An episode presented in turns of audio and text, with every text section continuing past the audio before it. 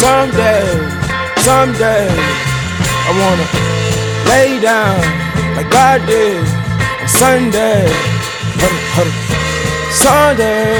Sunday, I remember three songs. Sunday, that way, yeah, way, way, that day. Mm-hmm. Uh, someday, I wanna everybody. Someday, I wanna hit the red dot and everybody. Someday, oh.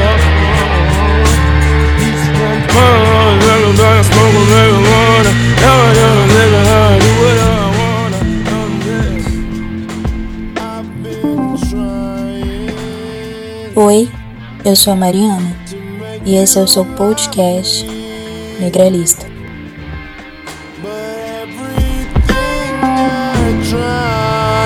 Takes you further from me.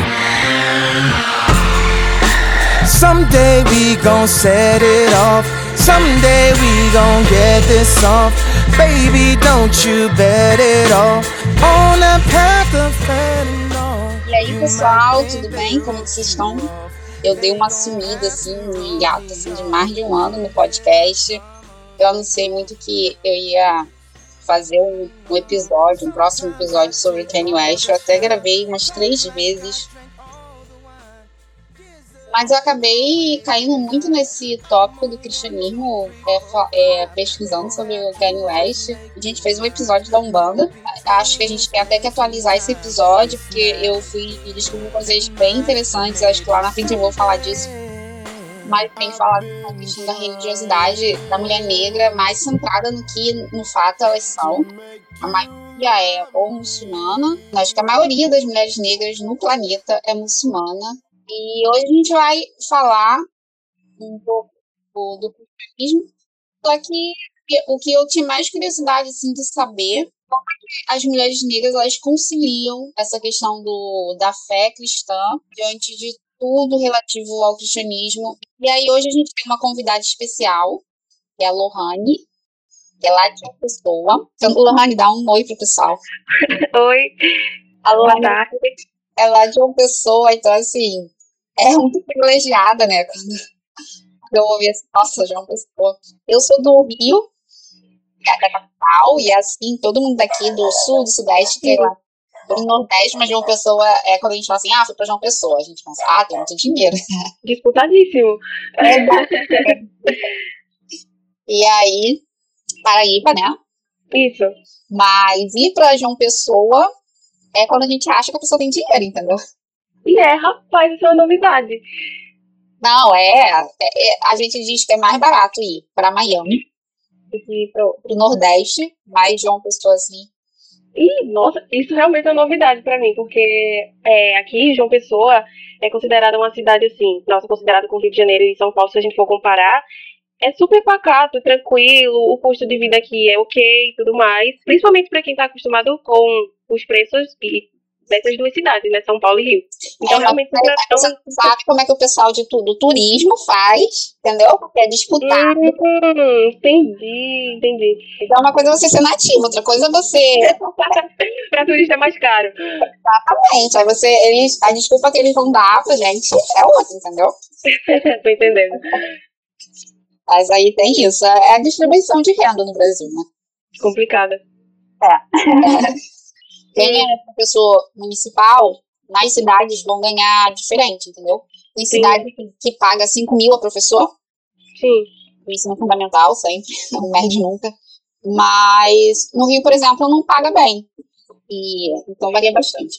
É, eu ouvi, eu ouvi bastante disso na faculdade, que eu tô fazendo pedagogia. Eu ah, tô in... Ana faz pedagogia, meu Deus. Eu tô indo agora pro terceiro período. Então, uma dica que os professores dão é realmente o, o ensino fundamental, né? O ensino 1, que principalmente aqui a gente consegue até se virar bem, sabe? É, paga mais. Aqui no uhum. assim, o médio não paga nada.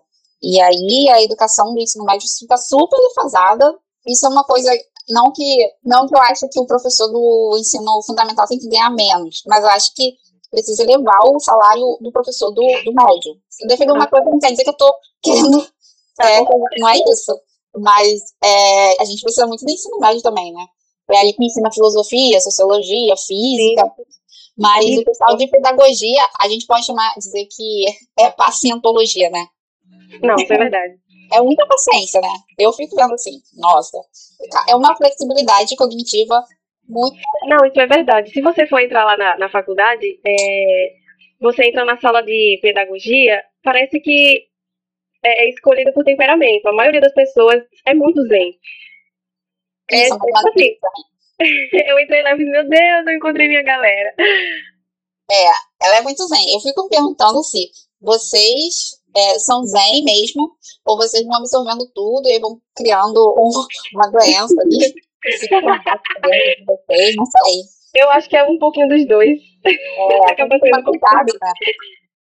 Eu acho que acaba se tornando um pouquinho dos dois. Mas é, é isso. É, saudade da Mariana não é. Acho que eu posso dar uma impressão, tipo, ah, hum. não tivesse aqui. Mas não é isso. A gente criou esse podcast na hum. pandemia. Conciliar, depois que acabou a pandemia, ficou impossível. Eu sempre é, só existe por causa da pandemia. Hum. Mas eu consumo muito podcast. Não sei se você tem essa cultura já, tipo, consumir podcast. Não sei como é que é contigo. Nossa, ultimamente eu parei um pouco. Eu, eu, durante a pandemia, inclusive, foi que eu comecei a consumir podcast. Muita gente, e né? A maior parte era podcast, podcast de notícia. Uhum. Mas depois eu parei. Acho que é. hábito, né? O hábito depois muda, então. É, não, eu mantive. Eu, para caminhar, no trabalho, eu, na academia, até academia, se bobear, o, o podcast. Porque podcast traz informação, que ou é música, né, também. Sim. Mas o podcast é informação assim que você não precisa ficar gastando seus olhos, o processamento, processamento de informação. A gente, nós somos animais que evoluímos para ouvir, não para ler. Isso é, isso é um fato. No máximo, um desenhos, é cartoons e vai entender. Não, se for pra, se for pra ouvir podcast falando, fazendo qualquer outra coisa, eu simplesmente não consigo me concentrar. A voz hum. vem por um lado e sai pelo outro. Então eu não consigo processar o que está sendo falado ali. Então não. Aham. Uhum. é, eu uso o podcast para fazer coisas automáticas, tipo, é fazer caminhada em lugares que estão bem seguros, tipo, um, um ah, círculo. Então não vai acontecer nada demais, não precisa da minha atenção. Ou então para lavar a louça também. Hum, entendi. Mas eu adoro podcast. E aí, esse, essa coisa de ser podcaster é, é tipo, eu queria ser paga pra isso. Mas a Mariana tem a agenda dela e a minha agenda também é péssima. Tanta coisa aconteceu, os ouvintes lá do outro lado, eles ficaram acompanhando, né? Porque a gente arrasta pro, pras redes sociais, e aí fica, cadê, cadê? E tá esse ato, mas muita coisa, tudo, tudo é relacionado com isso. A vida normal voltou. E voltou pedindo, voltou pedindo. Eu tenho um filho da tua idade, inclusive. Nossa, sério? Seríssimo. Não gosto de enganar ninguém com minha voz. Tenho um filho da então. é, tenho um filho da idade. E, e é, esse é o hiato aí, por isso que a gente tá tão distante. Vamos então começar a falar do episódio. Acho que eu justifiquei, porque desse episódio, acho que vai ser um episódio muito evitado pelo tema. Eu acho que o título vai ser algo do título. Legal. O título legal. Mas é, vai ser algo que é relativo a conciliar a crença hum. cristã com a consciência racial e de gênero. Entendi. E, não, podia ser até de gênero também, por isso que sim, eu sim. Então, a gente vai começar aqui. Eu fiz um mini, mini roteiro. Vamos começar, então. É, fazer duas definições aqui que eu acho importantes quando a gente vai discutir religiões a primeira definição é de dissonância cognitiva. Lohane, tu é bem novinha, mas tu já sabe o que é o falar em dissonância cognitiva? Não. Eu, eu separei aqui, da, bem da Wikipedia mesmo, uma definição. E diz assim: dissonância cognitiva remete à necessidade do indivíduo de procurar coerência entre as suas cognições, conhecimento, opiniões ou crenças. E. Ah, tá, um pouco. E a dissonância cognitiva ocorre quando existe uma incoerência entre as atitudes ou comportamentos. Entendi. Tem a pedagogia, né? Isso, ah, eu já ouvi, já ouvi falar. Inclusive, um dia desses eu li um pouquinho sobre. Eu não lembro se no Instagram ou não lembro exatamente onde eu li, mas é basicamente é, sobre isso. Até porque quando a gente vai pensar um pouco sobre contradições da nossa personalidade, né? A gente cai nesse, nesse termo. Sim, a gente cai nessa dissonância cognitiva, né? Isso a gente vê muito na política o tempo Também. todo. A gente, então, a gente vê a pessoa ali é, falando que não gosta de corrupto. Mas ela tá apoiando um corrupto, claramente. E aí, ah, mas ele é corrupto, mas ele não rouba. Aí tu tipo, tá, como assim? Corrupto, mas não rouba. É corrupto, mas não é ex-presidiário. Então. Aí, você vai tentando se explicar e vai caindo num buraco pior que o outro. Você fica muito frustrada do outro lado, né? Porque a gente também. Eu acho bem legal isso. Eu falo que a humildade ajuda muito a gente a aprender. Isso é verdade. Criança, adulto. Olha para adulto como se fosse você é Deus. Se você falar, acredito. Então a gente tem. A, a humildade a, a, ajuda muito, né? Na neurologia, ele a criança ela tem essa. O cérebro está se expandindo, é uma. Essa expansão neural, conforme a gente vai aprendendo coisas, né? Mas quando você mantém essa dissonância cognitiva, essa rigidez, e até certos autistas, tipo, é, certos tipos de autismo, é, causa no indivíduo, nessa né, rigidez cognitiva, tu não consegue expandir muito. Então tem que ser bem aberto. E na dissonância cognitiva a gente fica tentando voltar assim pro eixo, né? Sempre. A informação chega nova que poderia tirar a gente dali, mas não. Uhum. E eu não sei se o pessoal entendeu o que é dissonância cognitiva, mas é, é isso. É, que eu peguei aqui. É quando a sua atitude, ela. Não é nem atitude, é você tenta. É tipo, vamos assim, no discurso. Você tenta é, defender algo, mas aí em frente à informação que é contraditória, aquilo, paradoxal, que você está defendendo, mas você continua, continua defendendo de qualquer forma. É como tentar conciliar dois, dois opostos, né? Tipo, defender os dois ao mesmo tempo. Fica uma incoerência aí, fica uma ponta solta. Você não consegue. Ou é um ou é outro, né? Tem coisas que não tem. tem o indivíduo não oferece a justificativa. É importante. Porque tem é coisas que são antagônicas, mas não Sim. são. Muita coisa na vida que vai ser antagônica, mas não é. Hum, tô entendendo. É, um dia desses eu tava vendo, se eu não me engano, é, uma moça no TikTok falando sobre o termo é, pós-verdade. Já ouviu falar, né?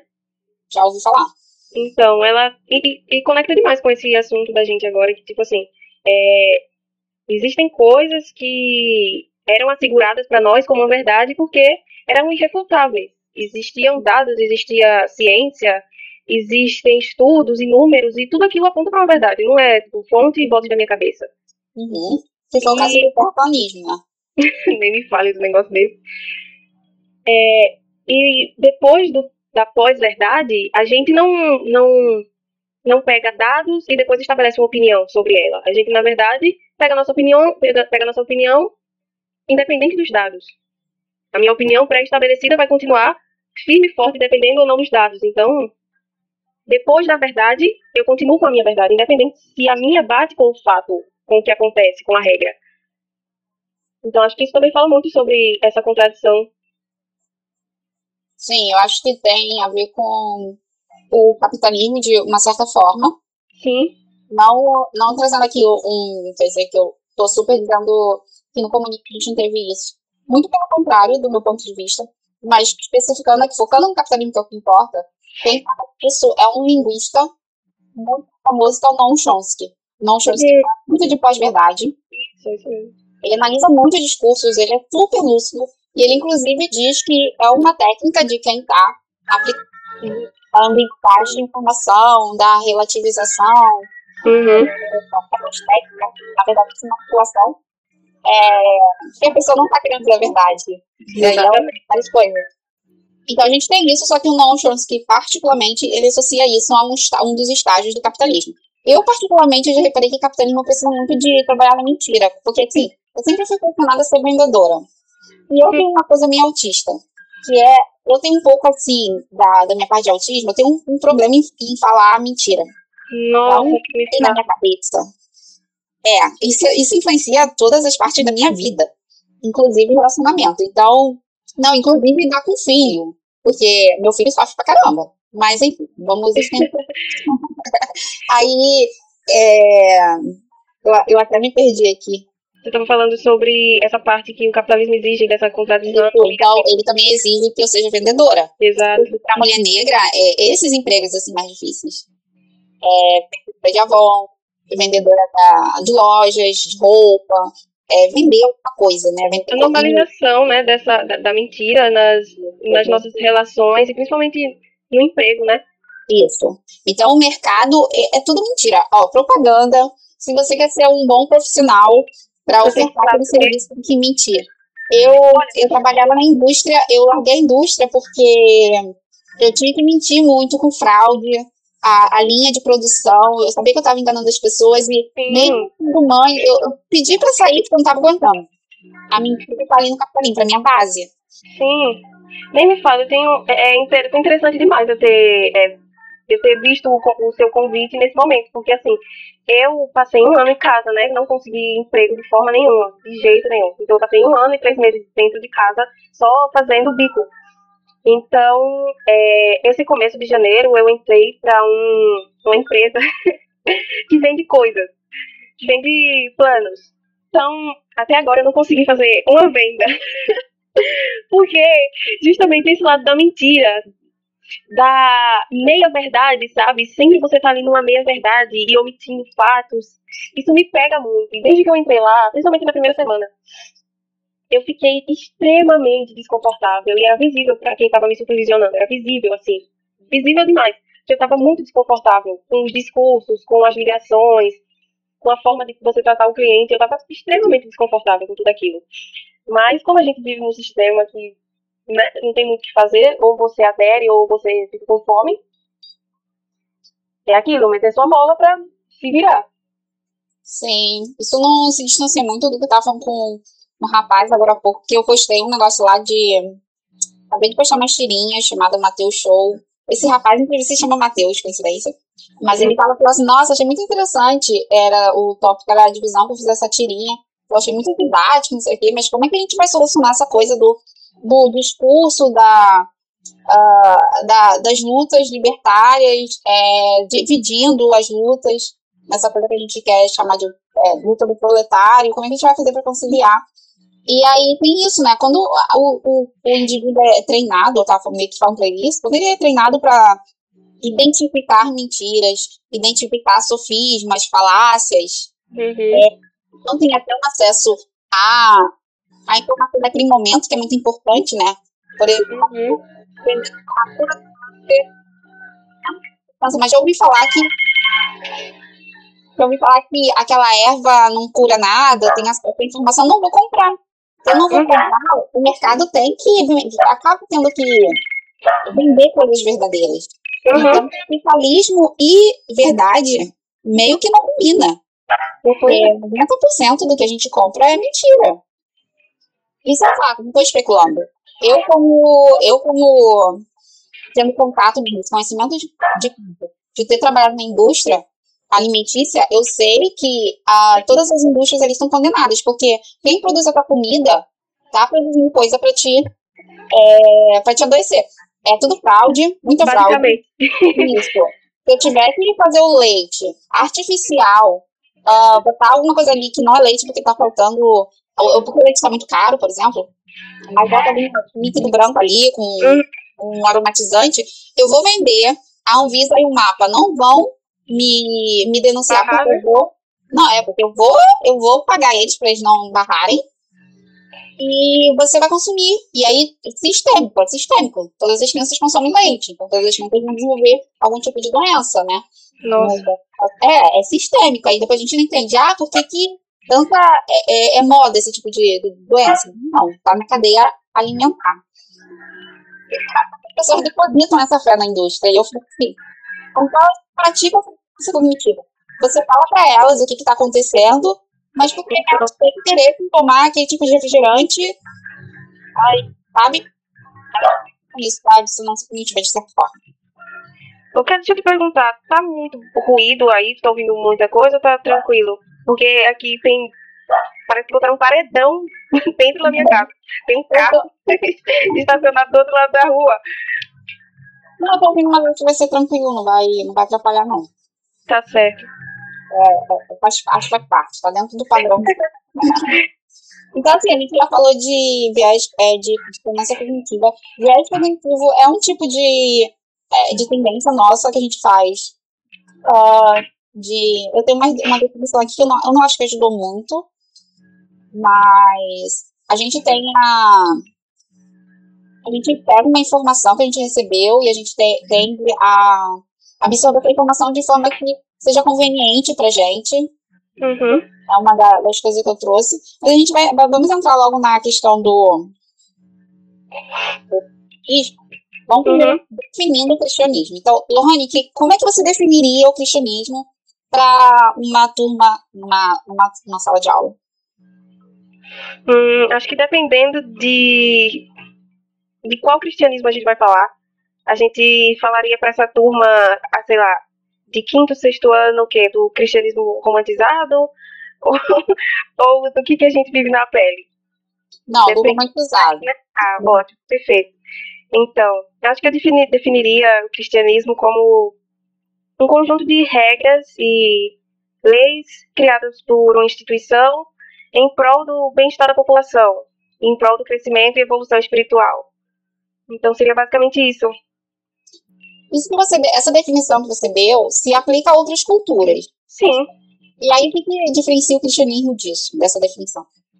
Acho que a, única diferença do cristianismo para outras religiões é a tentativa dele contínua de, de se fazer diferente, de se fazer exclusivo, único, é, jamais influenciável. Acho que a única diferença do cristianismo que a gente tem é essa.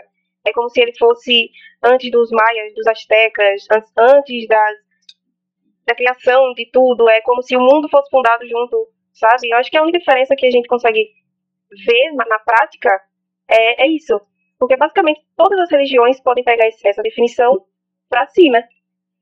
Sim, eu acho que é, uma, é, é um, ficaria mais como uma definição de religião, na verdade, né? Não ficaria muito como uma definição de cristianismo. Isso, de religião organizada, que é muito importante para, foi muito importante para o territorialismo, né? Vamos dizer assim. Uhum. Mas o cristianismo tem esse, essa coisa associada a Cristo, né?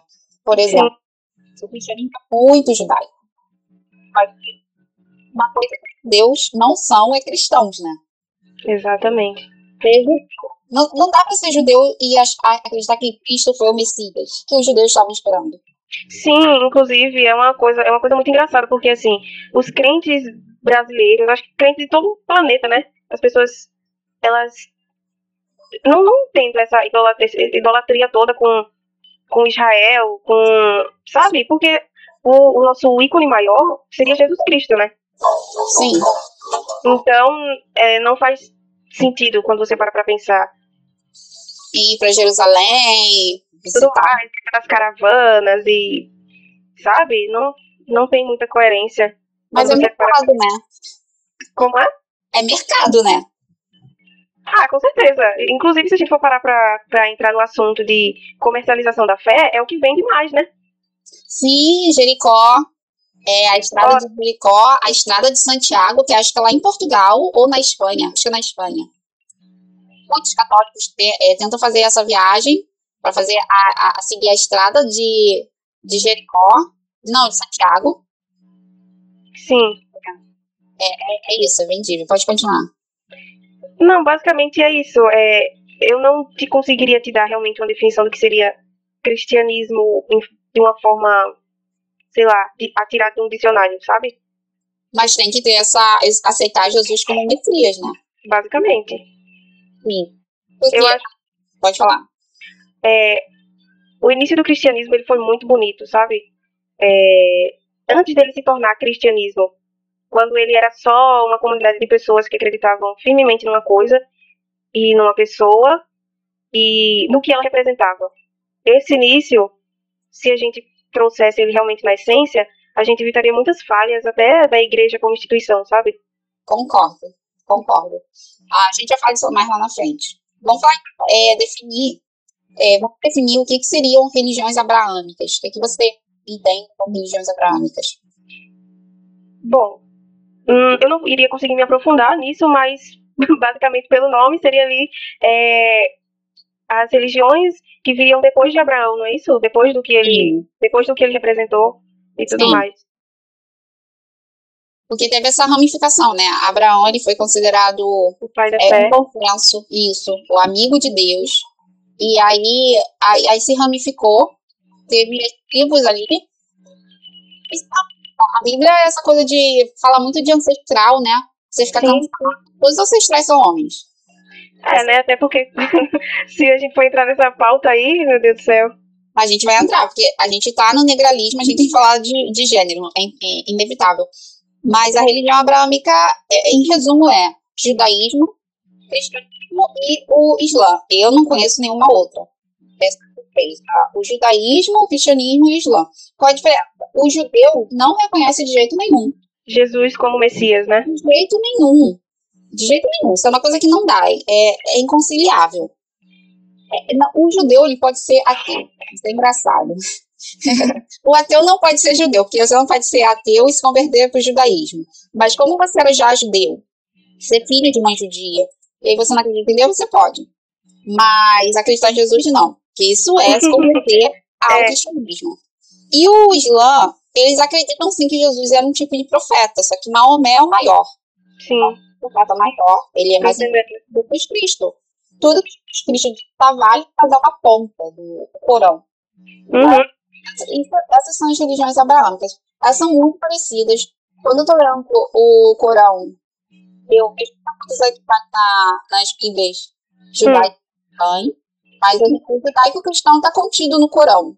Mas o Corão não está não tá contido no cristão e o cristão não está contido no judaico. Sim. Abraão, Noé, Davi, uh, Malaquias, todos esses ainda são, fazem parte do, do judaísmo. Sim, entendi. E essas religiões, elas. É, Jesus, então, ele era judeu, né? Sim. Ele era um judeu. É, ele definiu meio que religiões abraâmicas. Quem quiser se aprofundar mais pode deve pesquisar, eu acho.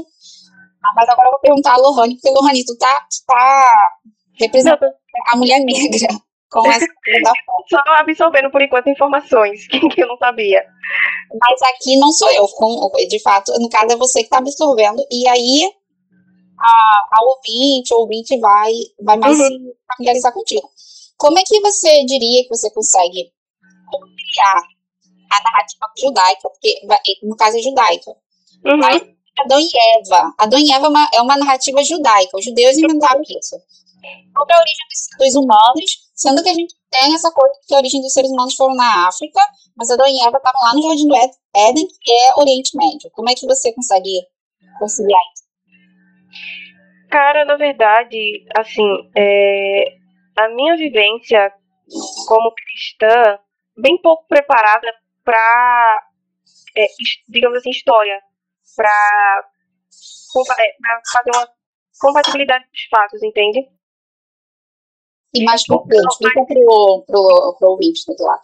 Mas eu entendo, assim, a, a história, o conto né, de Adão e Eva, como uma coisa que, tipo assim, não afetaria a minha vivência como cristã. Mesmo se eu, se eu fosse cristã ou se eu fosse, se eu fosse judia, não iria afetar na minha formação quanto pessoa que segue essa religião. Então eu, eu acho que. Eu sou, é, super acreditável. Então eu acho que esse tipo de, de ponto não interfere porque ele é. Ele representa um conto, ele representa um pouco da humanidade.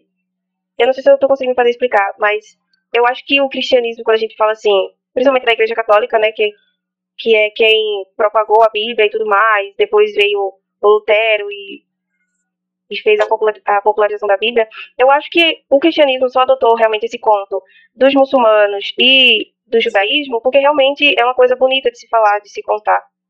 Mas agora se eu for assim, de falar, é, ai, eles estavam em tal lugar, mas eles na verdade estavam em outro lugar. Eu vou fazer uma confusão aqui enorme e não vou conseguir te apontar fatos, sabe? Sim, mas aí a gente tem essa. Essa, essa contradição. Tem contradição porque ninguém quer dar o braço a torcer de que a humanidade, uma sociedade branca supremacista, nasceu Sim. na África, né? Sim. E aí, mas aí, para você, a humanidade nasceu na África. Bom, se fosse levar por esse ponto, sim. Até porque, se a gente for olhar historicamente falando, né, a, o Império Egípcio, vamos, um dos, dos maiores impérios que a gente já conheceu, fica onde? Continente africano. E meio que foi o primeiro. A gente tá sem outros, por enquanto. Então, isso faria muito sentido quando a gente falasse de desenvolvimento, de quem chegou primeiro, de quem teve que se adaptar ao local, à área, a quem fez crescer, a quem estudou o local que estava, entendeu? Quem desenvolveu. Quando a gente começa a pensar nisso realmente de um ponto de que a humanidade cresceu e nasceu ali, não tem como você dizer, não, não cresceu na, na África, não cresceu no Egito, cresceu em tal lugar. Mas infelizmente todas essas narrativas elas são embranquiçadas, né? Até quando a gente vai assistir, sei lá, algum filme a gente vê, sei lá, egípcios brancos. Sim, a Grécia é o berço da humanidade, Sim. da civilização. Da civilização, exatamente. Então fica, fica bem confuso, porque se você for por nativas bíblicas, quando eu falo bíblica, eu, eu falo assim, antiga, sabe? Uhum. Por, por, muito daquela, daquela história oral, que a, a Bíblia não foi escrita, né? Tipo, ah, Jesus disse isso, isso, isso, e os, os seus discípulos foram anotando. Moisés disse isso, isso, isso, e, e a galera foi anotando. Não, é muito mais daquela, daquela eu acho que a gente tem o, manuscrito mais antigo, com certeza depois de, acho que, vamos dizer assim, século, primeiro século é aceitável, que seria 100, 200 ou 500. Mas antes, não para Jesus.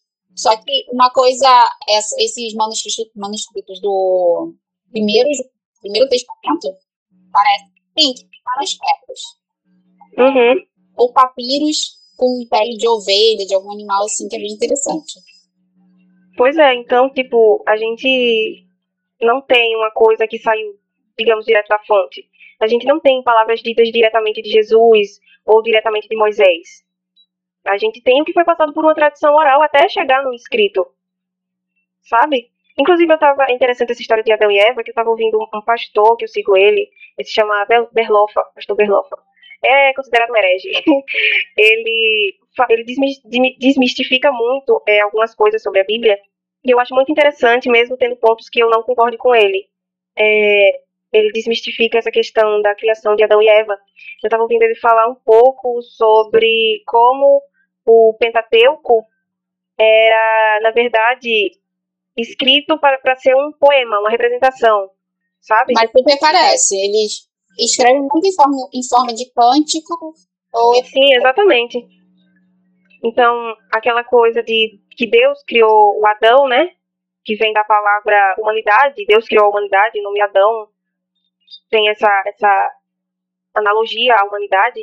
Então, a gente fica realmente pensando nisso, como que a gente realmente pegou esse, esse conto, essa história, e quis que ela fosse irrefutável e, e fato, sabe? Claro que eu, na minha crença, na minha fé, eu acredito que Deus tenha poder para fazer todas as coisas que Ele queira. Até porque se eu não acreditasse nisso, eu não participaria da, da fé que eu participo que Deus ele é onipotente. Então, eu acredito que ele conseguiria fazer isso. Mas se tratando de do humano, dali do que é palpável, da letra, sabe, da história, eu fico com, sabe, com um pouco de um pé atrás. Mas aí tu aceita ainda o, o Império Egípcio antes, anterior a Adão e Eva? Hum. Mas Adão e Eva vieram depois dos egípcios? Não, no caso, se eles foram lá, se eles foram os, os primeiros, né, eles vieram antes, no caso, como relata a história, né, como se eles fossem o primeiro. Oi? Não consideram um casal humano como hum. criado e a partir daí vieram todos nós. Bom, né, de algum, de algum lugar tem que começar, né? de Sim, algum lugar tem que começar. Da, da evolução, né? Sim, também tem isso. Olha, eu acredito muito que, tipo assim, é, em algum ponto, em algum lugar, a nossa fé e a ciência elas podem fazer uma junção, sabe? possa. Eu não acredito que as coisas sejam literais, como que Deus tirou o homem do barro, ou que da costela dele fez uma mulher. Eu não acredito muito na literalidade disso, sabe? Eu, particularmente. É, não, a gente vai chegar nesse ponto. Ah, você falou da oralidade. Aqui na cultura é, ameríndia, são indígenas, que a gente chama de indígenas, Sim. eles têm mitos, eles têm, assim, a gente chama de mito, eles são bizarros, eles têm mitos do, da origem do mundo. Pra Sim, gente. também, né? É tipo, nasceu do milho. Foi feito do milho. Eu não estou um exemplo muito hipotético, mas tem que Sim, toda, toda civilização, né, ela, ela tem a, a sua base religiosa, tem o seu pensamento. E isso vai muito, acho que a relação também, quando, quando a gente fala de, dos indígenas, né, vem muito da relação de, do que eles entendem da natureza, né? A gente vê a, a religião voltada para a natureza. Boa, mas a, você não acha que o, ju, o judeu, porque Adão e Eva é judeu, não é cristão. Uhum. Adão foi, foi inventado, é, assim, na história, é o povo é, judaico. Também a natureza deles, que eles, é, estavam, é tudo assim, quando você lê a Bíblia, é muito deserto, tudo é deserto. Sim, é tudo, nada, não tinha nada. Quando o cara tava sofrendo insolação. Como é? O cara tava sofrendo insolação, o cara tava vendo miragem, o cara tava andando no deserto, então ainda é a natureza dele. Sim, tô entendendo. Então tudo ali é a natureza. É, se, eu, se eu vivo, por exemplo, no, ali no Himalaia, eu vou falar de os, o pé grande. Tô entendendo. Então, é sempre natureza, não é só os indígenas que são natureza. As referências ah, sim, sim, sim, sim. deles também é de sal, é uma coisa que tem ali. Sim, sim. Não, mas eu peguei só a, a caráter de exemplo, que você tinha falado dos indígenas. Sim, mas a, ainda são referências da natureza deles. Eles não usam coisas extraordinárias que não estão dentro da natureza deles. A gente, ainda não viu hum. isso nesse, nesses inscritos. É, mas aí, a outra pergunta é: a gente falou aqui da, do, de Adão e Eva como explicação da origem do mundo, e a gente admite que os outro, as outras culturas também têm é, essa. A sua própria versão né, do Adão e Eva. Vamos chamar de teoria, né? Eles têm teorias para a origem do ser humano. Por exemplo, o, o, os japoneses, eu sei, e para eles até um inseto pode ter sido teu avô. Sim, cara, isso é muito interessante, né? Quando você para pra pensar. Sim, mas a gente também tem essa coisa chamada xamanismo. Os caras tomam cogumelos, tomam cactos. E esse, essas substâncias anteógenas fazem umas ideias assim totalmente é, é supra-humano. É, é sobrenatural, literalmente. Porque o, ó, é diferente do, do que eu tô falando aqui. De hum. você ir num deserto, e aí você vai escrever um livro, e tudo é referência que tem ali. Então, depois eu vou ver, eu falo, não, mas a, isso que ele tá falando tem nessa área que ele tá falando. Hum. É, de animais tem, mas não tem certos animais. Aí, por exemplo, não falou de manga. Manga não tem naquela região. Agora, o, esse, esse, essas substâncias enteógenas, cacto, cogumelo, é, ayahuasca, que é feito com raízes e, e elas trazem uma, uma criatividade que vai é sobre-humano. É, até que, até que ponto, né? É. Até que ponto essa mente pode ser estimulada de uma, de uma forma que ela passa, passa de ser só uma, uma reação do teu cérebro e vai pro transcendental, né? Sim, a ponto de, de, de ser. Como é que eu digo? Uh, ser verossímil, algo que dá para acreditar que o cara pensou em pirâmide e o cara pensou que a Terra é uma esfera. Sim, tô entendendo. A Terra é uma é, ai, tomou cacto tal, tomou. Essas substâncias são tão poderosas. Agora, eu perguntar uma coisa: como é que a gente vai conciliar?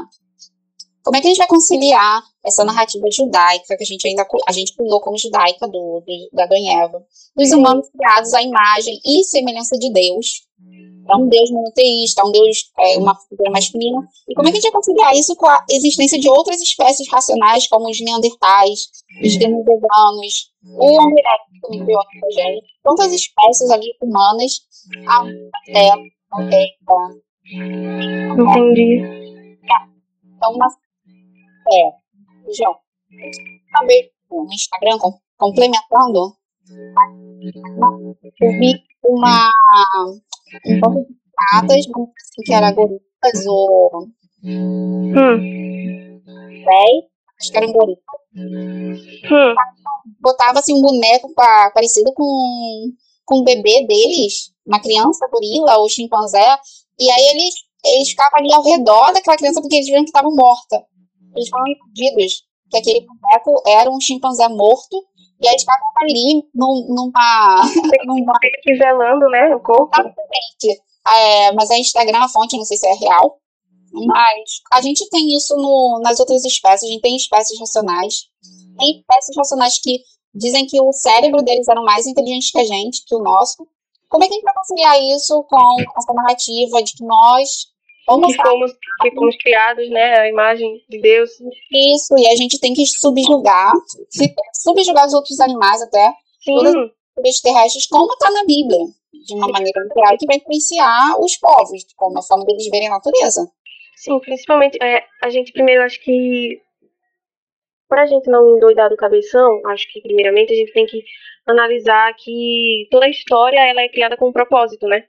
Toda a história ela é criada com um propósito. Bem acho, porque... A Eva não surgiu como uma representação vazia. Eles não surgiram como, ah, achei bonito, vou fazer assim. Eles, eles têm um motivo de estar ali, sabe? Ao menos não como representar, como sobreviveram, né? Oi? Ao menos não da forma como sobreviveram. A, a narrativa sobreviveu. Sim, sim. Então, quando a gente vai parar em toda essa formação da Bíblia de como a humanidade deveria seguir, né, nessa dominação do animal, dos animais, que nós deveríamos é, povoar a terra e tudo mais. Quando a gente vai parar para pensar nisso, a gente, se analisar direitinho, a gente passa por um momento assim de por que, que a gente teria que dominar uma coisa que Deus criou, sabe?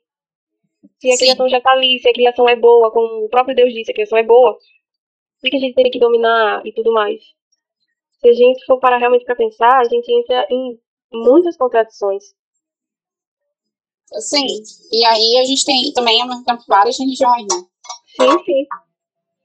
É, tu, tu já leu a Bíblia? Já, já sim. Não já. completa, não, tipo assim, de cabo a rabo. Mas aí você lê tipo, pedindo, pedindo, pedindo, como é que é? Olha, quando eu leio, eu pego, tipo, passagens que eu gosto de, de meditar um pouco. Eu, eu confesso que eu não leio muito o Velho Testamento. Porque uma vez eu fui parar para ler o Velho Testamento, eu fui ler o Pentateuco e a passagem de, acho que Levíticos, fui, fui ler Levíticos e fui ler ali é, Deuteronômio, uma coisa assim, eu não lembro exatamente. E eu, e eu tava com meu pai aqui na sala de casa e era eu lendo e rindo de coisas que, tipo assim, eu não fazia ideia de que estavam na Bíblia. Uhum. Tipo, coisas extremamente pesadas, sabe? E eu não fazia ideia de que estava ali. Então, eu prefiro realmente ler o, o Novo Testamento ali. É, deixa eu ver. O Testamento é a partir de Mateus. A partir de Mateus, exatamente. Eu gosto de também Apocalipse. Isso, eu gosto de ler ali as cartas de Paulo e as recomendações dele. Coisas que também pode espantar, né? Mas eu, eu gosto de ler um pouco. Eu acho que ele foi um homem, minimamente, assim, o que eu posso dizer dele é que ele foi sábio. Se a gente fosse pelo menos dar um, um elogio. Um Aí a gente tem sabedoria, a gente tem Confúcio, que está bem mais antigo que esse povo. Sim, já sim. tem contato com o confucionismo? Não, eu já li bem, bem pouco, mas acho que só a passagem, sabe essas passagens que a gente vê? É, uhum. e, sabe, eu li só, só assim mesmo. E o hinduísmo é a religião mais antiga do mundo, a mais a organizada. É considerada a mais antiga do mundo. E aí o hinduísmo tem essa coisa com a yoga, eles são politeístas, eles também têm muita sabedoria, assim, que sim, sim. Se, você, se você ler, você dá uma epifania na tua vida. É inevitável, é inevitável. Ainda mais você tem 22 anos, é inevitável tu ler essas e filosofias assim. E não dá uma, um estralozinho, né? Sim. Tanto que no, na, nas faculdades de economia, as universidades, elas colocam ali o, é, a arte da guerra, que é um. Eu fico. Todo, todo homem falava pra eu ler aquilo. Eu li, na verdade. E aí, o quê? Não, eu acho magníficas técnicas. É uma coisa que eu posso dizer para a gente usar como parâmetro aqui no Ocidente. É igual Maquiavel. É, é te ensinar a lutar, a, a se, se proteger dos seus inimigos. E a gente tem muitos inimigos na favela, por exemplo, a fofoqueira que vai fazer foca sobre você. E a arte da guerra é super funcional para aquilo. É uma coisa mais de se defender. Sim. E é incrível. Os livros têm que ser lidos e a arte da guerra é isso. Ele é muito proveitoso eu, até mesmo por eu ser mulher, eu não tenho essa, esse eixo cognitivo de focar que fazer guerra é o, o início, o meio e o fim. Uhum. Porque é muita coisa, esse cima é muito coisa de homem, porque é homem, é, a gente tem super uma segunda via. Mas enfim, não vamos entrar nisso, senão a gente Mas é super proveitoso e é um livro muito antigo. E, e aí a gente tem essas filosofias é, mais antigas que a gente deveria aproveitar. Só que quando a gente chega no cristianismo, é, tem essa coisa do. É, é só isso que é a palavra de Deus. E aí você fala assim, ah, eu não leio muito a Bíblia, mas eu sei que a Bíblia fala isso. A Bíblia, uma coisa que a Bíblia fala é, você tem que me ler. Ela fala. E você tem que me ler porque eu sou a palavra de Deus. Nada é mais a palavra de Deus do que eu. Eu E entendo. tem que ser ensinado para criança. E outra coisa, você tem que levar a minha palavra, ou seja, a Bíblia, você tem que levar para todo o planeta habitado, porque senão Jesus não vai voltar. Olha, deixa. Nossa, meu Deus, são tantas coisas. Tomara que meu pastor não esteja ouvindo esse podcast, não ouça nunca. Porque, assim, é, eu sou a pessoa. Eu sou o tipo de pessoa que sempre teve, teve muitas perguntas. Eu sou essa pessoa. Então, eu sou a pessoa que dá um pouco de dor de cabeça para as minhas lideranças, digamos assim. Uhum. As pessoas até hoje perguntam por que tu ainda tá na igreja? Porque, assim, tem coisas que eu, eu não defendo, mas eu acho que por questões. Realmente, quando a gente vai pro, pro lado que transcende, sabe? Uhum. Então eu acho que é isso que me manteve lá até agora. Mas quando a gente vem pro racional, é, fica bem, bem complicado, fica puxado. Fica Sim. puxado. Porque, por exemplo, Do cultural, né? exatamente. E até a pauta que você traz, né, como mulher negra, é, fica bem complicado você conviver numa igreja, principalmente moderna, que é totalmente embranquecida, é tipo, é quase um discurso de coach hoje em dia, então é aquela coisa do aquela coisa do não, que não existem, não existem problemas porque você vai vencer, porque Deus venceu e você também vai vencer, mas ignora que o mundo tá aí, né? O mundo tá aí e os sistemas estão aí. Sim, Uhum. isso é, isso é a teologia da da prosperidade. prosperidade. E que apesar da minha fé, eu tenho fé que as coisas vão dar certo, obviamente, mas é, se eu for acreditar nisso cegamente, não. Eu vou quebrar minha cara, sabe? Uhum. Mas voltando ao que você tinha perguntado, né? é, a- essas filosofias e histórias estão aí antes da Bíblia, obviamente, né? E, tipo, eu penso que é, muito do que está na Bíblia também foi influenciado. Eu penso não, eu tenho certeza, né? É constatado até. É influência de, de outras religiões, de outros pensamentos, de outras filosofias. Então, o que está ali não é o que veio, tipo, não é a galinha que veio antes do ovo, ou o ovo que veio antes da galinha, não foi tipo a Bíblia que veio antes do, sei lá, do confucionismo, sabe? Ou, ou também ali, ali da pedra egípcia, né? Sim, Esse esse negócio de 12 tá muito na Bíblia, mas isso quando a gente vai ver uma coisa lá do Egito, do credo egípcio. sim, sim, a numerologia, né, e tudo mais. Uhum. É, a gente, a- os cristãos falam muito, né, que, tipo, essa história do misticismo e numerologia e esse tipo de coisa é totalmente errado, mas que, tipo, você Abraão, que a gente falou, ele mudou de nome. O nome dele antes era Abrão. Abraão, Ele botou um A ali no. Então isso tá em muito. Não é só ele, não. Só tô dando um exemplo que eu lembro. Mas muito muda nome. exatamente. Sabe? São 12 tribos de Israel. Os São 12 sete dias, são, sabe? É. Então, quando você para pra pensar, é, eu, eu, como pessoa cristã, eu sou cristã desde muito pequenininha, né? Comecei a ir pra igreja com, com meu pai e tudo mais. E pra mim não é dificuldade nenhuma é, admitir que existem essas contradições, que existe história antes da Bíblia, que o mundo já estava acontecendo antes do que tá ali dentro Uhum. sabe? E eu acho que quanto mais rápido a gente admitir isso pra gente mesmo, fica mais fácil a gente ir atrás do, do restante do mundo. O que que estava acontecendo? Quem foi que veio? Quem foi que falou? Por que que a Bíblia está escrita assim? É, se eu li que, por exemplo, o nascimento de Jesus também tem trocentas outras representações iguais, até mesmo dentro do, da, do povo egípcio, sabe? O nascimento de Jesus, toda aquela coisa mistificada e tudo mais. Quanto mais rápido eu acho que a gente permite é, permite dizer que a, realmente a Bíblia teve outras inspirações.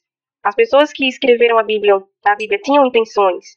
Acho que quanto mais rápido a gente admite isso, acho que mais fácil é pra gente chegar, digamos, no fato, no que é fato e no que é verdade, sabe? Ou pelo menos o que é muito mentira? Sim, também. Sendo bem humilde. Eu acho que nós, seres humanos, a gente tem que entender isso. É, eu tô falando isso de um, de, depois de dar muitas voltas mesmo. Então, não é um pensamento que eu carrego durante muito tempo. Uhum. Mas, os outros animais, eles têm inteligências e percepções. É, essa coisa assim, é, transcende a nossa humanidade. Então, ele consegue sentir a, o, o campo magnético. É uma coisa que ele tem para isso. Então, ele, ele, ele viaja de acordo com o campo magnético da Terra, essa é a bússola dele. Eu não tenho isso. Eu não tenho isso de que eu, eu não vou me perder na flecha, porque eu sei onde é o norte, onde eu sei, eu sei onde é o sul. O tubarão tem isso. Bactérias tem isso. A forma que o pássaro vê o mundo é diferente. A forma como a abelha faz os cálculos é diferente. Então, os animais, apesar deles serem tão bem gente tem é, conexões com o universo que são bem diferentes da nossa. Quando a gente fala assim, ah, a telepatia existe é uma coisa que nós, seres humanos, a gente tem que até parar pra pensar e dizer assim, peraí, ok, vamos, vamos guardar essa informação, pode ser que sim. Uhum. Pode ser que Então, a gente não, a gente, nós, seres humanos, acho que a gente tem que parar de formar dogmas. A gente tem que ficar, assim, abertos, mas não dominados. Acho que é uma coisa até que tem que ser humana, né? Você é aberta, mas não dominado. Sim. Humildade que o outro ser humano, não importa quanto glitter ele use ou quanto movimentos extraordinários eles usam, usam com os esqueletos, ou cowboys, faz popular com a beleza facial, né? Sim. Ah, todo mundo é humano. Sim, sim, exatamente. É isso, eu não gosto, eu não gosto nem um pouco de é, essa coisa de você focar numa pessoa e colocar essa pessoa como seu ídolo, como seu filósofo, como seu libertador, como seu. Nada disso, entendeu? É, o negativismo é pra negralismo é, é bem objetivo. Mulher negra e. Eu nem falei dos princípios do negralismo pra tu, né? Não. é, são cinco princípios. O primeiro princípio é que a natureza é amoral. O segundo princípio é que. O, não, não, não ordem. Mas o segundo é que a, o negralismo tem que ser afroginocentrado. Uhum. Uh, o negralismo tem que ser. tem que ser intelectualmente honesto. E aí, dentro disso, vem aquilo que eu destaco, o negralismo tem que ser antimaniqueísta. E essa coisa de você não ter esse pensamento entre pessoas boas e pessoas uhum. ruins. O antimaniqueísmo está dentro desse. Uma outra coisa que no negralismo é princípio é que a tecnologia é a caneta que escreve a história, porque o negralismo tem que entender que a tecnologia ela transforma o ser humano em outra espécie. Então, enquanto você está aqui, é, ainda trabalhando com as suas questões territoriais, locais com a sua tribo, tem seres humanos aí já criando drones, já criando várias coisas. Então, a tecnologia é a caneta que escreve a história. E a história é isso. A história, ela acontece só quando algum evento extraordinário acontece ali naquele local. Uhum. Não, não se escreve história dizendo fulano se casou com ciclano. Não sei que seja uma coisa que mude, né? E aí a gente tá, como a tecnologia tá sempre, ela tá exponencial, a mudança, a história tá exponencial. Eu tô falando contigo aqui hoje de um smartphone. Assim como há 10 anos atrás, quem, tava, quem? Meu, eu só tenho a opção de escrever. Uhum. Um livro. E por aí vai. Daqui a pouco é meta, metaverso e as coisas vão até piorando. Então, isso é uma. E a, a última, o último fundamento, o princípio, é a questão do meio ambiente. Porque a gente, nós mulheres negras, tem essa questão do antimaniqueísmo, nós somos tão errados como todo mundo. Então é muito fácil que a gente, a gente vai tendo é, privilégios, acumulando, né? nem privilégios, mas posições. E aí a gente vai esquecendo que os outros povos são afetados pela aquela degradação ambiental. Então, o ambientalismo é, não dá para sair do, do negralismo. E princípio, princípio. Se você tira qualquer um desses princípios, não é negralismo mais. É, eu botei isso bem coisa assim, porque para a pessoa não ressignificar o negralismo, não tentar. Porque se mudou, chama de outra coisa. Entendi, eu gostei. É, não coloca a assinatura do negralismo. E, e, e é só focada aqui também na, na mulher negra brasileira, esse é o nosso limite. É, então, o negralismo, ele tem essa, essa coisa que, que eu falei, e a gente tem essa coisa da, da história que a gente sofreu, que eu acho que a mulher negra, falando de mulher negra é, desde o início, acho que é bem complicado, porque já faz muitos milênios que a gente tá na merda. Eu acho que a gente. Essa é a, a base, a base da base da sociedade, né? É. Eu, eu acho que a gente, quando a gente tiver assim. Olha, a gente também pode ter um orgulho ao mesmo tempo de que, apesar de que faz muito tempo que a gente tá na merda, nós somos a, a que tem a, a genética, a fisiologia, melhor dizendo, e a cultura a mais poderosa.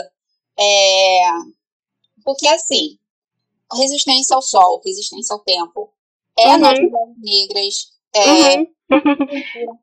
essa coisa que eu, a Mariana uma vez falou assim para mim, Kelly, essa cultura do afeto, de cuidar da criança da infância, foi trazida pela, pelas escravas aqui no Ocidente. Elas que cuidaram filho naquela época. Você é uma boa, o que você tem a dizer sobre isso? Como é? Tinha infância para as crianças? Não entendi. Tinha infância para as crianças na filosofia europeia? Eu não lembro se é na filosofia europeia, mas, mas eu lembro que eu estudei um pouco de como as crianças eram tratadas, até retratadas, principalmente na arte, né? Você vê que, quando você vê esses quadros antigos, você vê que as crianças eram realmente, pareciam adultos, só que pequenininhos, né? A feição, a roupa e tudo mais. E tem muito disso de da criança ela ser considerada um adulto pequeno.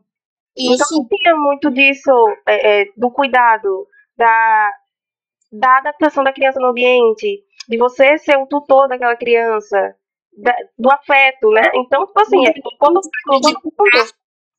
entender a importância humana de brincar. Daí, Nossa, isso, é muito isso é recente demais. Isso. E assim, os biólogos vão dizer, não, mas olha só, os filhotes eles brincam. E isso é muito importante para o desenvolvimento. Pois é, então, tipo, quanto civilização branca ali, é, é, europeia, tudo mais, é tipo. É insano você pensar como que uma criança sobrevivia numa época daquela, sabe? Isso. A Mariana, ela, ela trouxe isso, ela trouxe justamente isso é uma coisa da, da cultura africana de trazer isso para o Ocidente e ensinar isso o Ocidente. E isso é muito importante, porque, olha só, o que a gente tem hoje de uma indústria farmacêutica revendendo várias coisas para nossos traumas, quando a gente vai ver, hoje em nossos traumas são tudo na infância. Sim. Isso, isso acaba com isso. Isso justifica porque às vezes você tá namorando uma pessoa e tu não consegue formar uma família com ela porque ela é uma pessoa tóxica, agressiva, errática. Uhum. Não vai com a pessoa, a pessoa é errática, é mais forte que ela. E aí depois você vai ver ah, aquela pessoa tem um trauma de infância. Sim. Pois é, eu sou, eu sou recém-casada, né? E, eu casei na igreja e tudo mais, aquela coisa toda. É, eu namorava, deixa eu ver, acho que cinco anos com a, com a mesma pessoa. Namorei cinco anos. Ele foi o meu primeiro relacionamento, assim, sério. E a gente ficou cinco anos namorando, não, quatro anos namorando. No quinto ano a gente casou, acho que é. Acho que faz mais, mais ou menos isso. E desde o início, como eu falei pra tu, que eu sou essa pessoa de questionar demais, eu eu tinha muito disso. Acho que também, realmente, como vivência de mulher negra, a gente está sempre à mercê da violência. Então, eu analisava demais, por demais, demais dele. Então, acho que, acho não, tenho certeza, como ferramenta de, de proteção, né? De, você tem que saber onde você está entrando. É tão comum a gente ver uma mulher, uma mulher principalmente preta, é, sendo condenada por falhar, digamos assim, numa relação, por ter escolhido o cara errado. É sempre, é sempre penalizada, né? E dentro da igreja, quando a gente para para pensar, dentro da igreja, onde você é pressionado a estar tá ali a casar, você vai casar, você vai casar, você vai casar, você tem que formar uma família, isso, isso, isso. Então, quando você traz isso, seu tempo de escolha é menor e a sua assertividade tem que ser de 100%. Porque você não pode estar demorando demais para casar, sabe? Uhum. Você tem que. É, é, assim, Deus vai mandar para você o teu escolhido. Eu acho muito engraçado essas coisas. Deus vai mandar pra você o teu escolhido, mas a chance de dar errado é muito grande. Por quê? Porque você vai estar sendo pressionada e talvez o teu presente de Deus não seja tão presente de Deus. Então, eu ficava muito inculcada com isso no meu relacionamento. Eu analisei ele até o fundo da alma, antes de ter certeza do que de para onde a gente iria seguir, sabe? Uhum. Até porque, ah, como eu falei, né, dentro da igreja a gente está sempre sendo muito analisada. Como mulher, a gente é muito analisada. A gente não pode estar tá falhando, estar tá errando. A gente, naturalmente, na sociedade, né? A gente não pode. Mas hum. quando a gente fala de um ambiente que é considerado sacro, santo, e, e você leva em conta toda a figura da mulher, a representação da mulher, até mesmo dentro da Bíblia, é, como foi por uma mulher que o pecado veio pro mundo, pode ser muito pesado.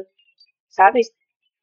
Olha, eu queria que fosse só isso, mas as coisas vão ficando cada vez piores. Não, então, exatamente.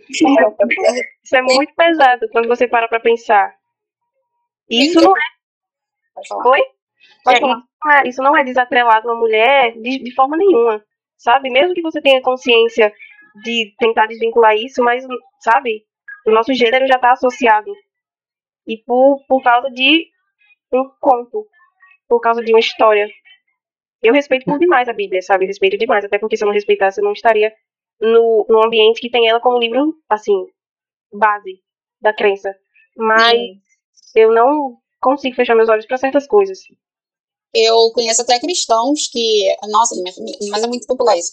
Conheço cristãos que você fala assim, não, mas olha só, é, na Bíblia tá isso isso. Eu só sigo Jesus Cristo. A Bíblia, a Bíblia foi escrita por homens. Eu escrito, aí eu penso assim, meu Deus, mas não tem nenhuma outra fonte de Jesus Cristo, a Bíblia.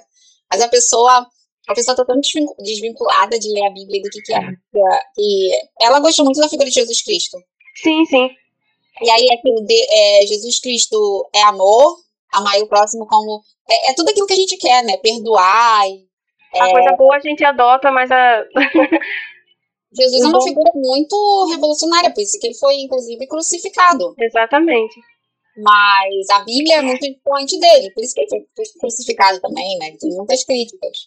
Mas vamos avançar aqui. É, vamos falar um pouco dessa, já que você trouxe esse gancho da mulher, tem coisas aqui que eu queria entender na Bíblia que eu não sei se você já teve contato. A coisa, tem a passagem lá, tem essa figura muito coisa chamada Ló, eu super conheço Sim. ele. E ele tinha essa esposa, estavam fugindo de uma situação. Ela olhou para trás, a condenação foi que ela virou uma estátua de sal. Ok. Mas no final, por causa disso, as filhas dele embebedaram, embebedaram ele. Embebedaram ele. E tiveram filhos. Só que não faz sentido que não tinha nenhum outro homem. Como é que você lida com essa história, assim, de incesto na Bíblia e nem é julgado? Não é criticado essa parte. Sim, sim. Inclusive, eu acho que essa nem é a pior história que tem na Bíblia. Não, não é. não, não é mesmo. Tem aquela lá do, da Torre de Babel, né? Da, onde chegam os anjos lá para o primo de Abraão, acho que é ele, que é o primo de Abraão, chegam os anjos lá naquela cidade e o primo de Abraão, que tá lá em Sodoma e Gomorra, na verdade, tá em Sodoma e Gomorra, aí os anjos chegam para entrar na casa dele, ele recepciona e os homens da cidade querem subjugar aqueles caras, né, obrigar a se deitar com eles, e ele cede as filhas para aqueles homens, sabe? Antes disso tem também, que eu acho muito interessante, que os anjos, meu Deus, você é anjo, mas eles vêm para transar com as mulheres, eles entraram em... É, que, céu, é uma coisa que fala que os filhos, os filhos dos... É, é, é, né? é os que fizeram terra. Sim, exatamente isso, essa passagem aí. Que desceram do céu e ficaram tentados pelas mulheres. Mulheres, exatamente. É, é, é bizarro, tem tanta coisa Não, na vida. Eu acho, que, eu acho que todas essas passagens ela tem muito a ver com o valor da, da mulher naquela época. Sim, elas são, tá são todas, são todas tipo, representações muito fortes do que a mulher valia naquela época. Que tem muito a ver com o que aquela galera ali daquela, daquela região em específico pensava. Sim. E... Olha, quando... pode continuar. Não, pode. É, assim, quando eu falo que a Bíblia ela, ela tem uma um, um, tensão, obviamente, a parte da, da escrita, as histórias, tudo isso, se você for tirar toda a parte da espiritualidade e tudo mais, ela, ela atende ao propósito ao qual ela foi escrita. Que é. Pastor, por favor, não. Você não me pergunta o que é espiritualidade aqui? Porque a questão da gente. Eu já fui cristã. Fechar os olhos e você sentir uma espiritualidade. Isso é muito coisa da nossa psique humana. Entendo, entendo. Recentemente, por exemplo, eu fui meditar na cachoeira e sem efeito de drogas, de nada, de hum. jeito nenhum, super limpa, eu me senti totalmente integrada à, à cachoeira. Você tava, né? Eu entrei em transe, na verdade. E, na verdade, desde muito tempo eu sou ateia. Mas Sim. a meditação, ela traz. É, isso é uma coisa da psique humana, né? Benefícios, né, para a mente, para o corpo. Sim. Então, o que, é espiritualidade e também o que é ter contato com, também com os, os demônios. Quando eu falo isso para minha família, minha família não entende, mas eu, eu tenho esse problema de paralisia do sono. Ah, eu também tenho. Teve, sempre falavam que era o Satanás que vinha me pegar. Ah, tenho certeza que é isso. Mas pra mim não, já, porque é, quando isso começou a acontecer, faz uns cinco anos, eu já era ateia, já fazia muito tempo. Então, não tem como eu pensar que era isso. Só que é muito, muito real. É tudo muito real. É eu tenho, eu tenho paralisia desde que eu era muito criança. Inclusive, eu sofria muito com aquela história do terror noturno, sabe, quando era criança? Sim. Sofria demais. É muito real também. Eu explico para as pessoas. Eu sinto a água, eu sinto as pessoas. É tudo muito real. Tudo muito real Sim. mesmo. Meus sentimentos, a audição, é tudo usado. Sim. Meu caso não é de ver, de jeito nenhum, nunca vi. Só que eu já reparei esse padrão de quando eu tô muito cansada e eu não, quando eu não tô dormindo, eu tenho uhum. insônia. Mas pra minha família, eu odeio paralisia do sono, eu tenho até fobia de dormir para isso. Nossa. Mas pra minha família ouvindo isso é o demônio. É, ah, não... eu já ouvi cada coisa de contando minhas histórias de paralisia do sono. Eu sofri graças a Deus eu não tenho mais, né? Já faz um tempo que eu não sofro com isso, mas eu já tive bastante. E, tipo, acho que o nosso corpo fica então em um estado grande que eu tinha altos pesadelos. Eu tinha altos pesadelos, sabe? Então, tipo assim, você vê, né? E associar isso com a fé que eu sigo é, é duas vezes pior. Isso. Dentro desse, desse contexto, tem casos muito simples de, por exemplo, de exorcismo. Tem casos de pessoas que morreram e a pessoa no final tinha esquizofrenia. Sim, sim. Eu explicar pra minha mãe por que, que era esquizofrenia e não demônio. Porque se eu tomar o remédio, eu vou ficar bem. Ou eu posso, eu posso te induzir a ser esquizofrênica se eu te der determinada droga. Uhum. Então, como tá meu cérebro desregulado, pode me levar aquilo. Posso ver coisas, uhum. posso ouvir coisas, vozes. Hipnose e tudo mais, né? Essas coisas assim, te induzindo. E comportamentos também muito é, nocivos também, porque é, é, a paranoia, por exemplo, quando a pessoa entra no estado de paranoia, isso é uma questão de responsabilidade psiquiátrica, inclusive, dizer isso, a pessoa entra no estado de paranoia, você não consegue tirar ela. Porque na cabeça dela, tu faz parte daquele cenário que a mente dela montou, né? Isso. É, o, caso, o, caso, recente que a gente teve isso foi daquela aquela moça que, que acabou ficando com aquele mendigo porque ela achava que ele era Jesus e no final ela estava em surto. Sim, a gente entra nesses estados. Tem também as, as substâncias psicodélicas que não ajudam muito, né? Elas botam a gente nesse estado de certeza. E uma vitamina, uma deficiência, a gente é muito sensível a isso, né? Ah, não, outra coisa também é insolação. Tu tá, no, tu tá ali tomando sol, sem água ou sem comida, tu começa a ver coisas. Uhum. Ou então tu pega uma febre também, tu começa a ver coisas. Nós Sim, somos... é bizarro. É, nós somos muito sensíveis, então confia, não confiar, é aquela coisa que foi da humildade, né? Humildade é muito importante. É, tem gente que sobrevive a isso não, mas desde criança eu tenho usado a humildade na hora de testar minhas percepções. Eu apanho muito nesse processo, porque. É, porque não é, não é confortável, né? Mas tem essa coisa do você como mulher negra, tu identifica padrões desde criança que estão certos. E eu vou te dizer, Lohane, tu tá certa. Tu tá certa de desconfiar daquela pessoa. Só que uhum. pelo processo de, não, mas eu não posso condenar essa pessoa. Vai que ela, ela tá sendo mal interpretada. Hum, nossa, isso me pega demais. Meu Deus. Mas 90% da, das vezes, ela não está sendo mal interpretada. Só que tu não está sendo injustiçada. Realmente, a gente não vai condenar a forca os 10% cai de 90%. Tá certo. Uhum. Mas o que você apanha por causa disso, você é chamada de idiota. Ai, meu Deus, estava na cara uhum. de usar. Mas a gente sofre muito isso. A humildade faz a gente ficar mais balanceada. Até uhum. tem medo de ser chamada de é, paranoica, né? Hum, nem me fale. É, porque é, já tem esse regime, já tem essa coisa de mulher negra é paranoica, da cabeça, e a gente não quer ser associada a isso, mas 90% das vezes, nas nossas, nas nossas experiências pessoais, a gente sabe que é 90% das vezes ele ou ela só queria me usar. Vai acontecer alguma coisa que você vai ter uma reação. É apenas uma reação, não é que você tá. Você foi barrada, você foi é, negada, te negaram, te deram uma desculpa para não deixar você ter acesso a certas coisas, mas no final era porque não queriam você lá. Isso acontece muito, e o, o brasileiro é sutil. Tem uma, um trecho aqui da Bíblia que eu é que eu particularmente, a mulher, ela era considerada impura por várias coisas, mas quando ela tinha filho, ela, ela era considerada pura quando ela era filho homem por nove, sete dias. E quando era mulher, era por 14 dias. Uhum. E essa coisa impura que não pode nem tocar. Eu queria entender por que que Deus, como é que você conseguia isso de Deus disse que quando você tem uma menina, você é considerada impura por mais tempo. É aquilo que eu te disse, né? A Bíblia ela foi escrita com um propósito. E quando você vai parar para pensar em, nessa questão da mulher impura, é, que até durante o seu período menstrual ela era considerada impura, o porquê que ela era, era considerada impura? Você acha que Deus, depois de ter dito que a criação dele era perfeita, ele ia permitir um homem dizer que a, a, a não, Deus, o Senhor errou. Agora ela tem um momento da vida dela que ela vai ficar impura. Peraí, cara.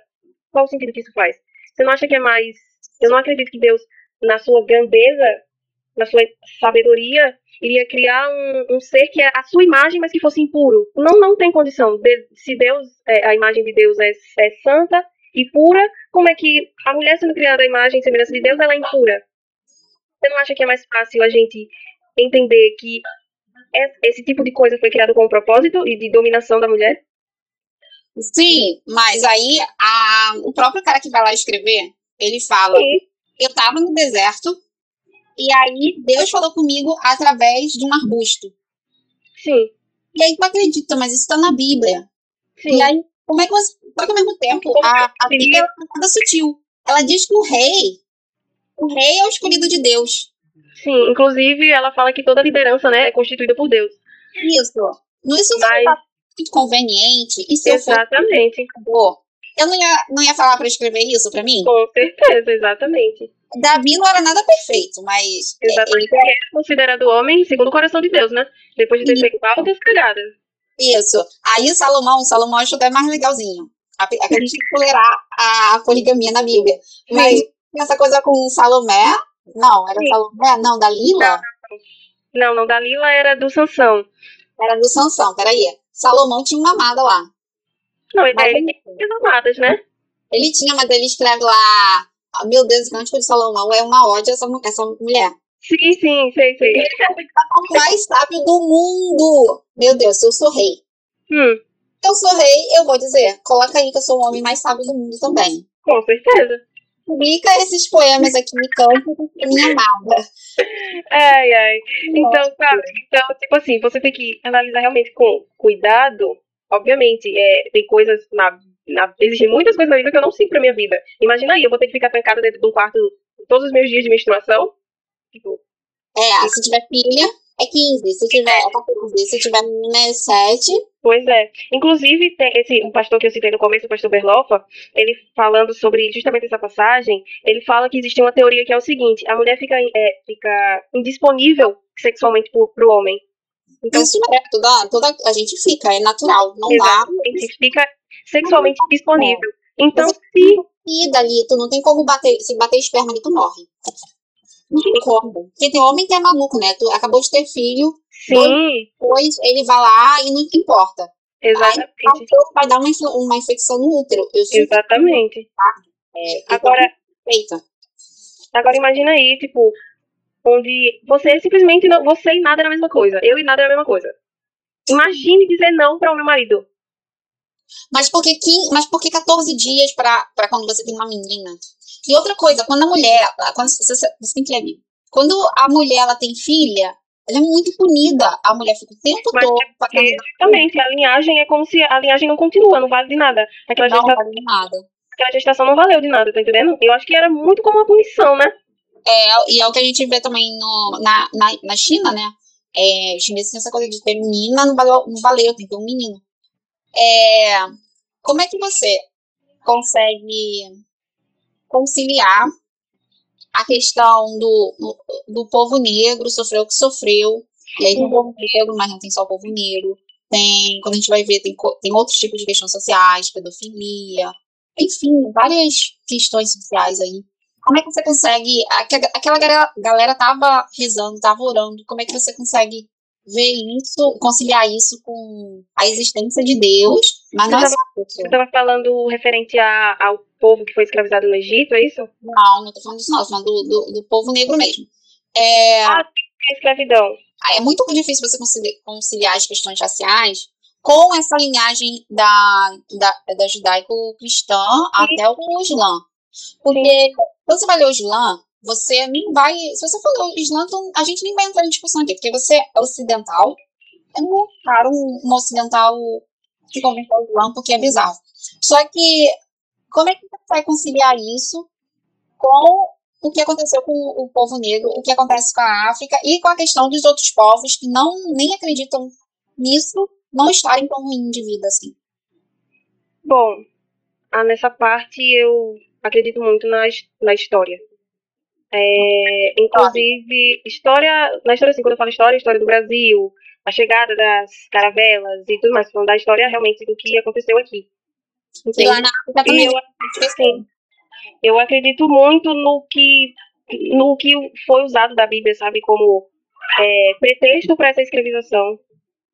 Então, realmente, você fica se questionando onde que estava Deus nessa, nesse momento. E eu não, não sou nem louca, nem vou usar de dizer Deus sabe todas as coisas ou aquilo foi permissão de Deus, porque eu não, não tô fora da casinha ainda para falar uma coisa dessas. Mas eu realmente acredito no fato de que, sim, a Bíblia teve uso político, a gente sempre teve, né? Teve uso político e ideológico da Bíblia para também justificar a escravidão. Inclusive, é, a, o uso da, da figura do Caim, né? Como, como os descendentes de Caim, que foram realmente a galera que foi trazida e escravizada, que foi roubada do seu, do seu continente, das suas vivências, do seu próprio nome. É, o uso da representação do Caim e da sua linhagem como justificativa, né? Porque Caim foi amaldiçoado por ter matado seu irmão e todo aquele que ajudasse ele também seria amaldiçoado. Então, veja bem, é, onde Caim residia? É, quem eram os descendentes de Caim? Segundo a Igreja Católica, né? Eles residiram, Caim residia na parte é, da, do continente africano. Então, é. imagina, imagina numa. Não é Caim, você está falando de Cã, que é dos filhos de Noé. O Caim isso, isso mesmo. Isso é Abel. É bem distante. Ah, desculpa, foi, foi, foi confundido. É o Cã, o Sem e o Jafé. É o, é o Cã que viu o Noé pelado. Exatamente, isso, nossa, eu confundi, foi mal. Então, você vê que essa representação dele foi muito bem utilizada para justificar uma coisa que era conveniente na época. Mas não faz sentido, porque a gente tinha africanos 200, 500 mil anos antes. Ah, é. Mas, mas o uso da Bíblia também não foi, não foi muito utilizado nessa época, principalmente na, na, nos tempos dos jesuítas. Né? No caso, eu estou falando da escravidão que aconteceu aqui no Brasil, né? no Brasil colônia e tudo mais. Sim, eles usam essa, essa justificativa, só que é uma questão de linhagem. Noé, é, tô falando isso porque Noé, ele é meio que um Adão e Eva. Sim, porque tipo assim, os dois pontos é, Então, nessa lógica, a África acabou todinha. Todo mundo foi exterminado, porque o mundo inteiro foi exterminado. É. Aí Noé recomeçou. Então, Cã, todo mundo que veio da África veio de Cã. Exatamente. Então, Exatamente.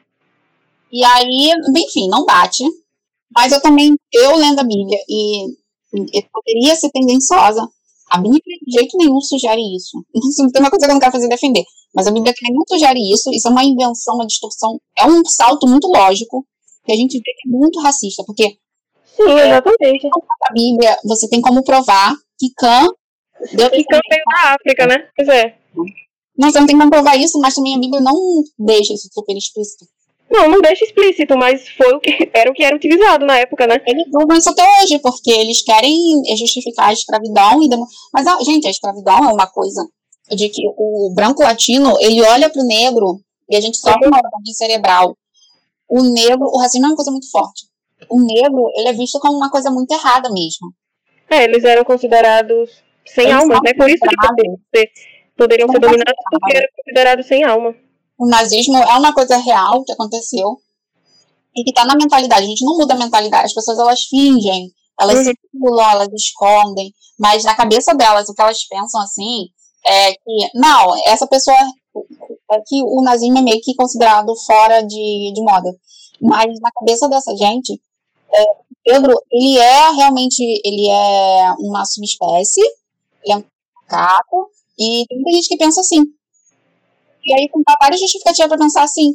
Não, é porque eles praticam determinadas religiões. Ou porque... Nossa, meu Deus, você me lembrou agora de um vídeo que tá o pastor Marcos Feliciano, né? Aquele. Nossa, meu Deus do céu. Aquele homem num, num programa de televisão e falando sobre é, culturas é, afro, né? É, religiões afro, a, a, o povo e tudo mais. O, o tempo, a pauta do programa era essa naquele momento. E ele abre a boca e simplesmente fala que, tipo, a, a, a praga do, do, do continente africano foram as suas práticas religiosas que cultuavam demônios e espíritos ruins. Sim, a gente tem isso. Já viu esse? É um, é um corte bem famoso. Eu já vi, já vi. E aí, graças a Deus, ele leva uma lapada de, um, de, de alguém sensato que estava lá, não sei se era um professor, um estudioso, alguma coisa, que, pelo amor de Deus, é, é uma justificativa que eu já ouvi diversas vezes dentro da igreja. Diversas vezes. Sim. E olha só, isso é uma coincidência, o que eu vou falar, porque eu já, eu, eu já tenho 38 anos, eu sou muito velha, eu estudo já faz muitas décadas, e a minha irmã é da Umbanda, e eu sou neo-ateia, então eu estudo muito religião. Só que ela, eu, eu sou muito interessada, obviamente, na africanidade, o que não é fácil, porque a gente tem uma cultura muito oral. A gente tem que confiar em branco, nas coisas que dizem. Sim. É, a gente tem que dialogar com os intelectuais africanos que estão começando lá. E, enfim, o Paranauê é bem difícil, é mais fácil você ver o que o pessoal a cultura do Nordeste fez, sobreviveu para contar a história dos povos africanos, do que ver o que o pessoal que está lá agora e já corrompeu uhum. o continente africano, com a própria visão deles, é mais é bem melhor, sabe? Você é, ver o que tem na cultura aqui da Bahia, daí da Bahia, da, da própria Paraíba, do Ceará. Uhum. É assim, você vai encontrar mais coisa. E aí, minha irmã estava me explicando, ela estava me explicando a questão de, do culto aos ancestrais. Na minha uhum. cabeça, isso é totalmente bizarro. Eu culto os ancestrais, não sei o quê. E aí, como eu escrevo ficção, eu achei isso, isso muito genial. Para eles é isso é muito antigo. Quando você for na Bíblia, tu vai ver isso lá na Bíblia. Hum. O pessoal pensa assim: o teu avô, o vovô morreu, a vovó morreu. Mas o vovô e a vovó estão muito apegados, assim, que eles não queriam morrer. Hum. Então eles falam: olha só, eu vou estar sempre cuidando de vocês. Mas quando eu estiver lá, vocês cuidem de mim para me fortalecer para cuidar de vocês. Então, na cabeça deles, para você fortalecer a sua vida, tu tem que fazer uma retro, uma, como é que eu vou dizer, uma, re, ai, eu queria, usar, eu queria inventar uma palavra, mas você Tô entendendo. Você tem que fortalecer o passado. Você tem que fortalecer o seu avô, seu avô, seu tataravô, para eles cuidarem de você, porque eles estão lá cuidando de você. É, até quando você vai um pouquinho ali pra. Como se a gente já não tivesse na. na é, como se a gente não fosse latino-americano também. Mas eu ia dizer assim, as culturas ali, por exemplo, é, mexicana e tudo mais, você vê bastante isso, né? Da, Sim. Da preparação e do cuidado do, dos ancestrais, o dia, é, dia dos mortos e tudo mais. Aqui a gente tem bastante isso aqui em João Pessoa também. Tem no dia de finados, tem, nossa, muita gente, muita gente mesmo. Vão para os cemitérios e passam, tipo assim, o dia inteiro, dois dias ali limpando o túmulo e. Ficam mortos aqui que bate com um dos deles. Acho que o, dia, o, o deles é no dia primeiro, a gente ficou no dia, no dia 2 de novembro. Mas ele, é muito interessante isso, porque você pensa, a da América do Norte, o continente americano, vou chamar de América, ele todo está isolado da África e da China. Uhum. Os mortos é da cultura chinesa e, e, e japonesa, então africana eles cultuam mortos lá na China. Tanto que você vai pesquisar esse negócio de é, cultuar os mortos a, o Google vai dizer que é uma coisa chinesa. Mas ignora que está no, no, no, nas religiões africanas. É uma prática da cultura africana. Então não pode chamar de chinesa, porque veio antes. Acho que até um pouco na Bíblia, na Bíblia a gente tem bastante esse zelo, inclusive com o, o sepulcro, né, o sepultamento dos seus pais. Tem bastante isso na Bíblia também. Não, não o cuidado com, por exemplo, o seu familiar do outro lado já, sabe? Mas, mas sim com é, o corpo dele, onde ele foi enterrado, o lugar que ele foi enterrado era muito importante. O lugar onde ele nasceu é o lugar que ele seria sepultado, e é o lugar que os seus descendentes também seriam sepultados, porque a família deveria permanecer junta e tudo mais. Sim, você leva flores para aquela pessoa e acende velas também, então tá tudo muito correlacionado, só que a cultura que foi meio que corrompida e não quer admitir que no final é tudo a mesma coisa. Só que eu falar assim, Kelly, tu, pra você, tu, tu tem tudo tem tudo para dar certo. O que está faltando é você cultuar a ancestralidade da minha mãe. E aí eu, que coisa complicada. Tô entendendo. Mas eu pensei assim, se a minha irmã tá falando isso, é justamente porque ela tem crítica à minha mãe, ela vê a vida da mãe tão atrasada, que para ela, os da minha mãe tão presos lá, vamos dizer assim, no limbo, que Sim. não fazer o trabalho deles. Porque você tá no céu, e estarem cuidando da gente. Mas como a gente Sim. chegar no céu, eu tenho que zelar pelas almas deles e fazer lá os rituais. E é. era isso que caiu a ficha, não que ela já não tivesse dito isso pra mim. Sim. Essa cultura da, do rito, do, do, do cultuar, vai desde a África, dos africanos, Sim. e vai até a China, gente. É muito tempo. É, ah. aí você vem. Aí você vem pro. Como é? Tem 5 mil anos. A, a Ásia. A, a, gente, assim, de anotar, entendeu? Que a gente vai. Uhum. 5 mil anos. E aí vai aqui para os, os ameríndios chegaram aqui 2 mil, 1.500 anos que eles chegaram. Há, 1.500 anos atrás. Chegaram lá para o ano de 300, anos de 400, quando eles começaram a fazer a civilização.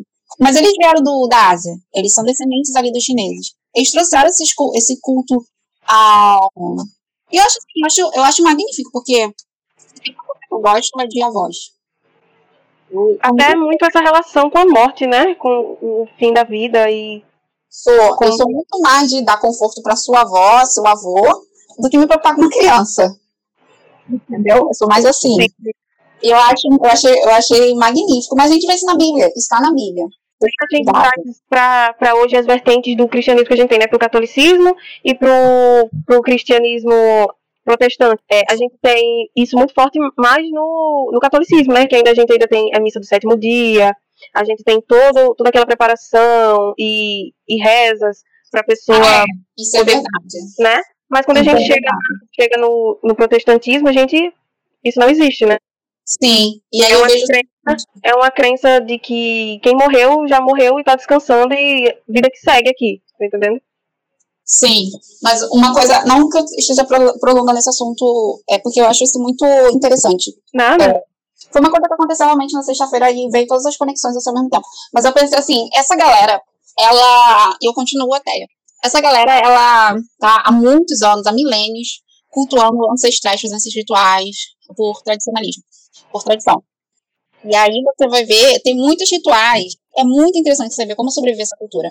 Lá na África, no Congo, na, na Angola também, você vai ver. E o Congo é do outro lado, a Angola é do outro lado do continente, uhum. é totalmente diferente. Mas você vai ver essa coisa de, deles incorporando. E aí você vai ver isso na cultura ameríndia também. Eles até como muito enteógenos para poder facilitar. É uma coisa assim muito poética. Para quem quiser fazer viagem do tempo, quem quiser pagar de historiador, de antropólogo, é muito bom de ver. Uhum. Eles é tudo a mesma coisa, os rituais são bem parecidos. É a vela, fogo, eles lidam com isso. E é, isso sobreviveu. Eu fiquei pensando assim, gente, é, é isso que chamam de demônio. É você, é justamente você falar com essa galera. Só que, que na cabeça deles, eles estão falando dos ancestrais deles. Então, para nós, afro-brasileiros, quando a gente vai falar, por exemplo, com o preto velho, o preto velho, ele é um escravo. Gente, eu tô, eu tô especulando, mas não tô muito distante. E todo mundo acha que tem o, o, trabalho de pesquisar se quiser saber com precisão. Mas o preto, o preto velho é um ancestral nosso.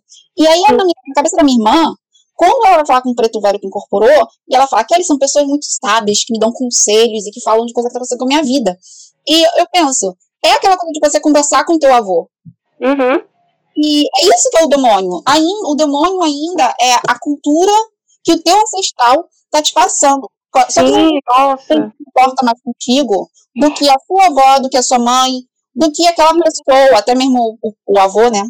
Que depende de como você tem homem, mas como você tem relação ali com a, com a sua tribo, Sim. com as crianças. É, gente, ninguém ama mais, ninguém vai te amar mais do que quem te viu nascer. Isso é uma coisa. Tu pode se relacionar com todo mundo, fazer mil amizades, mas uhum. quando você mantém essa coisa humana, é uma coisa muito forte de nós seres humanos. Uhum. É essa desnatural. Mas é, quem vai te proteger mais e vai se sacrificar por você, vai querer, não vai te sabotar, é o seu ancestral, sua mãe, sua avó. A gente até sabota filho, os filhos dos outros. Os outros a gente protege os nossos. É, mas a, a cultura cristã, a, da qual eu faço parte, né, que é o lado dali protestante, evangélico e tudo mais, é, acredita que depois da morte, a, a, a nossa estadia, tipo assim, o espírito nosso, nós não ficamos nesse plano. A gente descansa. Isso, e acabou. Então, exatamente, vai esperar a volta de Jesus para. Entende? Para toda, toda essa parte de escatologia e tudo mais. Só que imagina o, o choque de pensamentos que uma cultura permite, digamos assim, que os espíritos eles fiquem ali livres, eles eles possam conversar, eles possam aconselhar, que eles possam realmente observar as pessoas, cuidar ou não cuidar delas, entende? Enquanto na outra, que obviamente vai ter mais força porque a população é adepta, né, o que é considerado correto, uma outra vai dizer que não, morreu, acabou, e o que tá por aí vão ser espíritos ruins, acabou-se. Sim, não é, to, na, é no final, não é teu ancestral que tá falando contigo. Não, não é teu ancestral que tá contigo, é um demônio. E enquanto essa concepção de demônio, tipo, não faz nem sentido eu pegar uma concepção que é cristã e tentar encaixar ela em outra cultura, até porque ela pertence a, a sabe, a esse padrão aqui, ela pertence a esse padrão. Eu, é, a concepção de demônios, de espíritos ruins, ela só existe no cristianismo. Sabe? Sim, e esses arquétipos da, da Umbanda, porque a Umbanda é muito recente, né? A gente não pode falar que Umbanda tem, tem tradição. É muito recente mesmo a Umbanda. Diferente do. Até o Candomblé já falaram que nasceu aqui no Brasil. Mas eles se tornam meio que arquétipos e a gente vê que a galera humana, ela tem tentado, ela tem feito muito isso, né? Ela tem transformado os ancestrais, é uma tradição. Que eu meio que, eu fico pensando, se eu fosse avó, eu, ia, eu também ia entrar nesse embalo, porque acreditar. Uhum. Olha, meu neto, você, quando eu morrer, eu vou de você, mas uhum. se acontecer alguma coisa, tu, tu faz isso, isso, isso pra poder conseguir cuidar de tu. Uhum. E eles fazem muito esses rituais, mas quando você vê muito antigo, muito antigo, e aí a gente não consegue tirar isso desse povo, que eles continuam de tão forte, mas eu acho que é muito conveniente você, como imperador, como colonizador, querer tirar isso. Porque a cultura é o conhecimento repassado de geração para geração. Uhum. E é aquilo que te ensina a sobreviver. Então, se tua mãe aprendeu a sobreviver, tua avó aprendeu a sobreviver naquele território, ela vai te ensinar certas coisas. Seria muito conveniente para alguém dizer que tua mãe tá errada. É, mas eu acho que é porque assim, a gente pode perceber uma formação e uma concepção das filosofias, da religião, é, das religiões afro muito orgânica, né? Uma formação muito orgânica, um, um, uma coisa, tipo, eu compreendi, eu vi, um, eu vi um fato que aconteceu, eu compreendi, e isso vai da minha vivência. Já quando a gente vai um pouco mais para as religiões cristãs, a gente vê que existe muita interferência no, do fator político e, e ideológico. Isso, o fator político. A ideologia vem depois da política, né? Sim, exatamente. Política. É, para mim, é muito político, muito, mas é um político de império já. Uhum. Controle de territórios e de várias culturas. Você queria dizer, não faz isso porque todo mundo vai fazer assim. E todo uhum. mundo, é só o rei que importa, porque ele é o escolhido de Deus. Uhum. Isso colide muito com respeito às mulheres. Porque mulheres não vão à guerra, mulheres estão ali para procriar e colide muito com o politeísmo também, porque eu acho que o politeísmo nasce desse arquétipo dos ancestrais. É, sabe, você fica procurando o ancestral, do seu ancestral, do seu ancestral, aí de alguma forma você cai lá no Horus, Horus é o sol, né? Mas você cai em Ogum, você cai, agora tentando ir pro Egito, é, Iris, Isis. Uhum. Aí vai pra Grécia, você Afrodite, alguma, de alguma forma é ancestral do seu ancestral, sabe? Sim, e quando tem a politeísmo, são vários ancestrais. E eu acho que o politeísmo ele traz essa coisa do você, você não necessariamente concorda com esse Deus da guerra, mas você Sim. gosta do, da forma de pensar do Deus que cuida do vento. Uhum. É uma coisa assim, que dá uma pluralidade, sendo que nós somos muito versáteis no, no final. Você, eu tenho uma, você é da pedagogia, é, tem uma paciência é diferente de mim. Por exemplo, é, essa história de ancestralidade, eu estava até pensando um pouquinho esses dias, porque assim, no lado da minha mãe, eu tenho uma forte ligação indígena. Eu tenho primos ainda que participam de comunidades indígenas. É, meu avô, que era a, pessoa mais próxima da minha família, que era mim, eu conheci ele, ele, eu era muito pequena, mas ele era indígena, ele, ele pescava muito bem, ele caçava muito bem, e numa região de interior onde as pessoas moravam ali, tipo, no meio do, do mato e com uma sabedoria extrema de, de, de tudo que estava se passando ali. E eu não, eu não peguei nada disso, sabe? Uhum. E eu estava pensando, conversando com a minha mãe um dia desses, é, o quanto eu, eu realmente queria que me identificar quanto pessoa indígena, mas não com um significado vazio, não, não eu sem ter participado de, de nada, de, sem saber nada da comunidade que meu avô veio sem saber nada de, de nada, sabe? Só, ah, eu sou indígena, que coisa fofa. Pelo amor de Deus, tem, tem pessoas que fazem isso, conheço.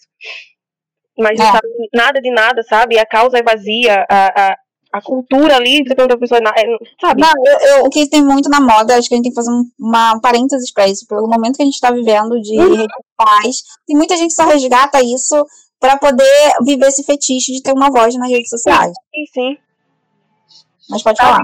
Então, eu tava pensando, tipo, é, tem, tem uma uma aldeia bem próxima, bem próximo não, que é longe pra caramba, mas que fica na Baía da Traição, é onde os meus primos vão com frequência, sabe? Eu é tenho... mais pro litoral ou é mais pro, pra dentro do Brasil? Não, não, é mais pro litoral. Nossa, sério? Que é. legal. Então, tipo, é, você, você vê que é uma coisa que tá ali tão próxima, mas tipo assim, longe, sabe? Porque eu não fui criada daquela forma, eu não consegui ser introduzida na cultura e na vivência daquela galera, sabe?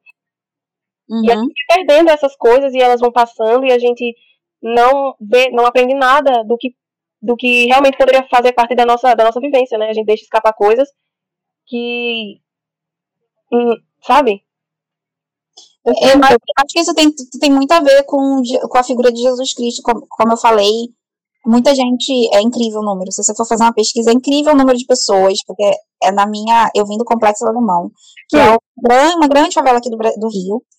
É tipo Cidade de Deus. E aí eu lido muito, muito com esse pessoal que eu tô falando, é um conhecimento de campo. É, é, é muito grande o número de pessoas. É, sabe essas pessoas que você vê que faz tatuagem, fala Jesus Cristo é, é amor, não sei o quê? Essas pessoas nunca abriram a Bíblia, não a mínima. E elas não gostam da Bíblia. Só que a figura de Jesus Cristo é uma figura de integrar e aceitar é, a roda, é uma coisa do samaritano de aceitar todo mundo que é diferente. É muito aberto. E eu acho que a gente tem muito isso de. de a gente, que minoria, a gente tem muito isso de querer aceitação do jeito que a gente é. Uhum. A gente não consegue se encaixar. A, a mulher negra não consegue se encaixar a partir do cabelo, da cor e dos traços. Uhum. É do corpo também, vamos ser, vamos, vamos ser francas aqui. Nossos corpos não cabem nas roupas. A religião fica tentando controlar essa voluptuosidade. Nossa, meu Deus. Não cabe naqueles vestidos, a gente fica muito é, é, erótica de qualquer forma. E essa coisa que aceita da roda, de. Tem muita coisa dessas, dessa, dessas religiões, porque acho que a falta de oralidade, a falta de escrita, vai escrita ajuda a isso. Uhum. Porque, bem ou mal, a tua linhagem vai tentar adaptar a como é você. E você uhum. é como a tua mãe, a tua avó é. Então, chegou até ela, ela vai tentar adaptar.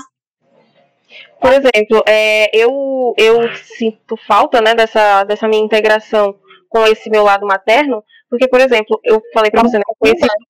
Oi? Tua mãe tá viva? Tá, sim. Ah, tá. É, só que é, eu esqueci o que eu tava falando. Você sente falta dessa integração do teu lado materno? Sim, sim, sim. Porque assim, é, como eu falei, eu tava conversando com a minha mãe, e eu te falei, né, que eu conheci meu avô, eu era muito pequena. Mas minha mãe fala que eu, que eu, tinha, eu tinha um jeito de comer, de me alimentar, que era exatamente igual ao do meu avô. Eu tinha três jeitos muito parecidos com o do meu avô. Aí você fica se perguntando, de onde que veio esse tipo de coisa se eu não tive contato, se eu não tive criação, tá entendendo? Sim, mas eu super entendo, porque meu filho é assim, meu filho é assim desde bebê. com o pai aí dele. Você, aí você pode levar isso só por não, é coincidência, ou realmente você pode, pode ver que realmente linhagem e descendência é uma ligação que você realmente não tem, que não, não, não vai fazer jus você tentar entender. E eu acho que aqui no Brasil a gente deve isso, né? Quando a gente, mesmo que a gente esteja assim, faça parte de outros credos, por exemplo, é, não vou falar do, dos cristãos, mas eu acho que o pior exemplo é o ateu, que nem eu, porque é, tem muita coisa lá da Europa. Uhum. Mas se tem uma coisa que aqui no Brasil não tem, é uma religião ateia. Todo mundo aqui, as, as, a, o, os indígenas, né, e os descendentes de africanos, eles trouxeram muito essa coisa da, da religião. E não tem como eu respeitar essas culturas, né, sem é, colocar, assim, é, o ateísmo para não, não o mesmo, entendeu? Uhum. Porque é um respeito, não dá para eu respeitar e fingir que eu tô respeitando. Eu é verdade. Que, e tem que entender e até tentar viver aquilo. Então eu tenho que entrar na roda, eu tenho que entrar na roda, vestir a roupa branca, ou tomar o, o chá indígena do jeito que eles estão falando para tomar e confiar lá uhum. no chão. E, é, mas isso é o respeito, porque é, senão a gente distorce, sabe? E quando Sim. você distorce, você. Você distorce, você corrompe. E você vai ser injusto na hora de você falar. É, por exemplo, eu, tava, eu vi um Twitter um dia desses de uma moça falando assim, ai, ah, como eu queria é, fazer yoga, só que sem a parte, é, sem a parte religiosa, sem essa parte mistificada. E tipo, e, tipo assim, é a, o esvaziamento, né, do propósito. Sabe? É, os yogis não entendem isso. É o esvaziamento do propósito, né? Até porque não dá você... certo. Hã? No final não dá certo yoga. É, porque é um conjunto de coisas. Não tem como você tirar a alma de uma coisa e querer que ela funcione. Isso. A gente vê muita corrupção da yoga no, no Instagram. Bizarro. E aí, é, mas aí é pra atender o um mercado, né? É, quando você for aprender yoga, você nem aprendeu, de tão corrompido que é. Mas a, a yoga, ela trabalha, falando como leiga, né? Mas eu já tive, já tive aula com yoga, pelo menos. Ela é uma, ela é, uma, é, é holística, ela é juntada, porque ela trabalha o equilíbrio, você fortalece o equilíbrio entre a mente e o corpo. E tem uma outra coisa que eu esqueci. Mas é, é tão integral. Ela entra um pouco nessa coisa de chakras, assim? É, é, acho que é um sincretismo, né? Porque hum. nem, todo, nem todo yogi vai chamar de chakra. E nem vai chamar de ki também. Hum. Mas é uma questão de autoestima. Uhum. Você, você, você vai reconectar a tua mente com. Você vai integrar a natureza e vai acalmar a sua amígdala. Você vai ouvir o teu coração. Uhum. E depois que você estuda assim do ponto de vista da medicina, tem tudo a ver com cardiologia, com neurologia, mas os caras eles trouxeram isso antes. Pois e é. trabalha a ansiedade do ser humano. E, se eu não me engano, quem escreveu esse, quem tinha escrito o tweet, esse tweet era uma, uma moça ateia, sabe? Então, tipo assim, faltou um pouquinho. Ela tá, interessada, ela tá interessada só no corpo, né? Porque o corpo fica bem bonito, né? Bem triste. Mas eu falo, se você não tiver lá com yogi, nem adianta, porque a pessoa que vai te passar também não tá entendendo o que tá fazendo. Infelizmente. falar isso, eu tenho que aproveitar o podcast pra explicar isso, porque muita gente vai fazer yoga e diz que odiou. Mas, gente, quando você faz com quem tá entendendo, é, deve ter outra experiência, né? É, cada posição para mim, ele trabalha muito esse negócio de centro de massa. É, para eu me alinhar, eu tenho que me alinhar ao centro de massa. É muito difícil, porque eu tenho que ficar em pé. Eu tenho que a minha ansiedade. E aí, você vê assim, caraca, você consegue ficar, você, Lohane, consegue ficar é, de cabeça para baixo, é, de, em dois apoios. Mas como é que você consegue isso? Por que você não conseguia antes? Porque você tinha ansiedade. Mas como você trabalhou tanto essa coisa do de não ter ansiedade, você consegue fazer posições que você nem imaginava, entendeu? É bizarro então, você para pra pensar. E essa coisa de você andar numa corda, já viu aqueles caras que andam numa corda bamba? Hum. A yoga não é muito dif diferente daquilo. Não tem esses caras, essas pessoas que andam numa corda bamba, conseguem se equilibrar e vai até do outro lado andando em cima de uma corda? Sim, tem até aquela, aquele, é, se eu não me engano, é slackline, um negócio assim. Que as pessoas ficam fazendo manobra em cima da, de uma corda, você já viu? Não. Uma corda que, que, estica, tem um esporte, é uma corda que, sei lá, de borracha, alguma coisa assim. E as pessoas ficam pulando ali em cima, fazendo manobra, tipo. Mas isso é, é que você ativa um, uma habilidade do cérebro que tá aí em você e você consegue trabalhar ela. Mas não é falta de corpo, é falta de mente. Isso é, é muito incrível. Essa coisa também de viver o presente, você vê, você consegue ver tudo ao mesmo tempo num, num lugar mas você não se perde, não se distrai, você sabe por que você está ali, o que, que você está fazendo, você consegue viver o momento. E eu acho que para mim é mágico, porque para você fazer um dia de 24 horas valer cinco dias, você está aumentando a sua, a sua vida, sabe? Uhum. Você está aumentando a eternidade. E viver o presente é isso, é quando você consegue viver cada minuto equivale a 10 minutos, porque você está aproveitando. Não porque você está sofrendo, mas porque você está aproveitando, entendeu? Entendi.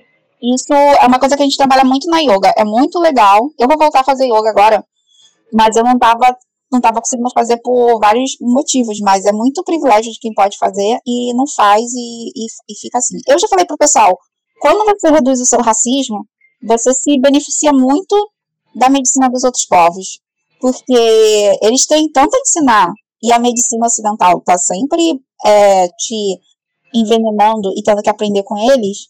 Uhum. E que é incrível. É incrível. E tem que ser humilde, na verdade, né? Tem que ser humilde pra gente poder desconstruir nosso racismo e aproveitar isso de cada povo. De cada... Seria ótimo um Brasil assim. Seria um Brasil muito poderoso, né? Mas você falando na questão de ansiedade, né? É, é, minha vivência na igreja em relação à ansiedade. E também sobre aquilo que você estava falando sobre paralisia do sono, né? Que, tipo assim, é, eu acho que se eu, se eu fosse fazer yoga, nossa, ia ser um desastre. Porque, por exemplo, dentro da igreja a gente tem muito discurso de que, tipo assim, é, Deus vai cuidar de tudo e você tem que descansar o seu coração. É, aquela coisa, segura a mão de Deus e, e vai, sabe? Se, ele, se não cuidava porque ele queria que você Sim, então, tipo assim, você fica naquela sinuca de bico entre, meu Deus, é, eu tenho que ter fé, e, uhum. mas eu também não posso ficar parada, sabe? Eu tenho que acreditar que vai acontecer, porque eu tenho que ter fé, e, e eu também tenho que fazer alguma coisa, porque nada cai do céu. então você fica muito naquela sinuca de bico com esse, esse tipo de discurso, e eu acho que são coisas que, tipo, a igreja, a igreja não te prepara muito para essas coisas coisas que em outros, outros tipos de filosofia você vai ver e, e tem um tratamento quase que, tipo, medicinal, sabe? Não são só, não é só uma palavra, não é só uma filosofia, um provérbio, sabe? É, é, é terapêutico. Sim, uma coisa, uma coisa que eu considero muito terapêutica hum, na religião cristã, que não é exclusiva da cristã, obviamente, é a oração, né? Aquela coisa de você desabafar, de você orar, de você falar com Deus. Isso é terapêutico, você conversar com outra pessoa, você falar, você. Sabe? Sim. É, eu vou ter ressalva ainda, porque é uma terapia em função daquilo de que você não pode falar com o outro, porque aquilo que você tem que falar é pecado e vai ter julgamento. Sim. Mas é terapêutico, né? Sim, sim, exatamente. É aquela coisa do, do tipo, você tem que entrar no seu quarto, você fecha sua porta e você fala em secreto com Deus no céu que te ouve, sabe? Isso, passagem... você pede perdão tem essa passagem na Bíblia e, tipo, lá é o lugar de você. você de, de você pedir perdão, de você descarregar suas ansiedades e tudo mais. Sim. Acho que a, a prática realmente, a única coisa que eu consigo, pelo menos raciocinar agora, de que seja muito terapêutico na vivência cristã, eu acho que realmente é a prática da oração. Tirando agora, isso, eu não consigo como... raciocinar que exista outra coisa. Eu, como ateia, eu que eu ignoro muitas coisas. Tem coisa na Bíblia que eu acho legal, que fala que é para cuidar do teu corpo como se fosse um templo, um santuário. Sim. Se o cristão fizesse isso, ia ser ótimo. O cristão uhum. tem uma grande longevidade, longevidade né? Beber, não ia fumar, né? Comer porcaria, ia ser ótimo. Mas uhum. tem essa coisa de que é, não, eu não seguindo nenhuma filosofia, é uma coisa minha mesmo, que eu acho uhum. que é da minha personalidade, assim, sei lá. Mas eu me perdoo de uma maneira muito espontânea. Porque na minha cabeça é assim: eu vou conviver comigo. É, até o resto da minha vida. Então, eu tenho que ser minha mãe. Uhum. E aí eu tenho que seguir em frente. E eu fiz aquela merda, que é tipo, por exemplo, fiquei com aquela pessoa que é uma vergonha ter ficado com ela, mas fiquei. Eu vou falar que a vida segue. Ou então, é, eu tomei uma decisão errada na vida, fiz merda. Sim. É, errado, qualquer coisa errada. Mas é um, um auto-perdão muito espontâneo. E é uhum. energias assim, um perdão muito espontâneo. Admiro isso. Isso, então eu não tenho consciência pesada. Eu costumo falar que a minha, a minha consciência é autolimpante. então é muito bom, porque é aqui que a gente, quando a gente convive com, gente, com nós mesmos, e se a gente tiver autoconsciência, é, tem uma hora que você tem que ser pragmática, porque você convive com aquele ser humano e você sabe que ele vai estar sempre ali. Uhum. O que você vai com ele? É, você que, que estuda pedagogia, você sabe que não adianta ficar condenando. Aquela pessoa tem que ser regenerada, entendeu? Sim. Ah, dá incentivo de novo, fala, vamos tentar fazer de novo. É, nós estamos aqui na merda, mas eu moro dentro de você, o que eu posso fazer? Uhum. Ah, esquece isso, faz isso, tu vai conseguir, tu é melhor. a, questão, a questão da culpa dentro da, da filosofia cristã é, uma, é, um, é um pilar muito forte, né? a questão é. da culpa, dos atos, do pecado, sabe? Isso é uma coisa muito pesada. É, isso é bom. Porque apesar de da gente ter uma, uma filosofia de dizer que assim, que Jesus, que Deus vai te perdoar, sabe? Porque ele é, o, ele é o Pai que está no céu e que ele perdoa e tudo mais. Mesmo a gente tendo esse tipo de, de filosofia, né? Uhum. na prática é muito diferente. A gente se sente culpado, acho que a maioria do tempo, quando você convive numa igreja, a maior parte do sentimento que você consegue ter lá dentro é sentimento de culpa. E eu não tô falando de culpa, ai meu Deus, fiz uma besteirinha, não, é sentimento de culpa real. Sim. Até porque tem, tem bastante dessa coisa de, tipo, é, você reconhecer que você não merece estar ali, sabe?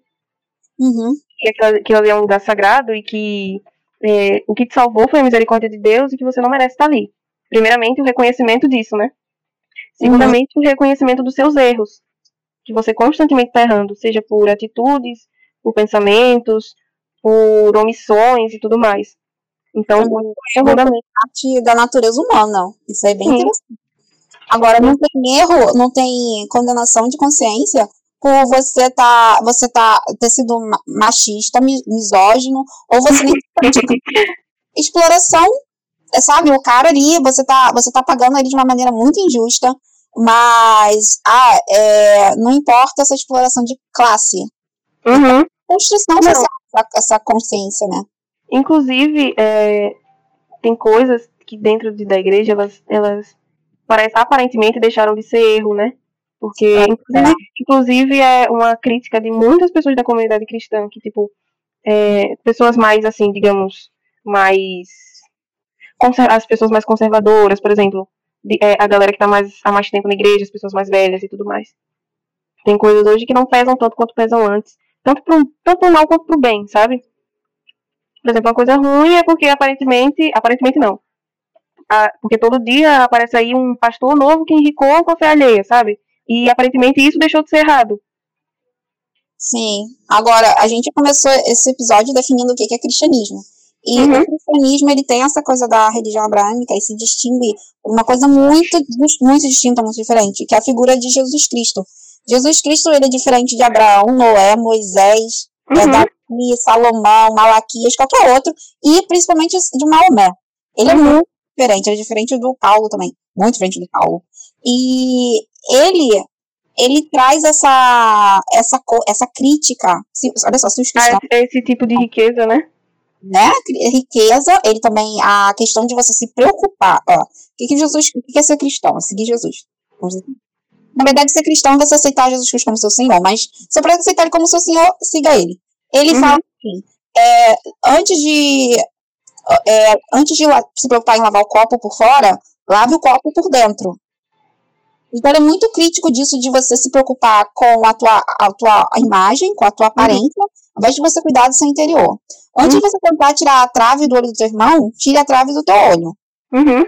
Não julgue para não ser julgado, ele botou isso de muita forma ali. Outra coisa que ele fala, ele adora a palavra hipócrita, de um sentido, num, de uma forma que ele odeia hipócrita. Então ele fala muito, Inclusive, ele falava disso numa profundidade muito grande, né? muito grande, eu aprendi essa palavra com ele.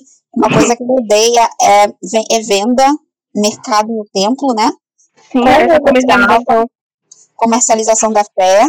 É, foi um socialista grande. É, dividir é essencial para ele. E a coisa da tolerância às outras culturas também, porque Inclusive, a- a- o ministério de Jesus era sustentado por mulheres, né?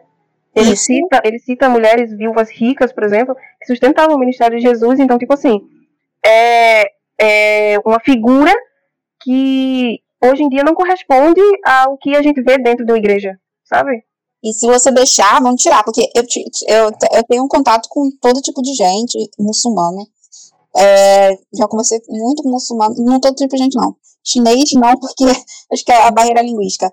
Mas papista, por exemplo, católico papista, é, Hum. dentista, eu já vi o cara, que é o cara que vai voltar no Bolsonaro, inclusive, mas isso Hum.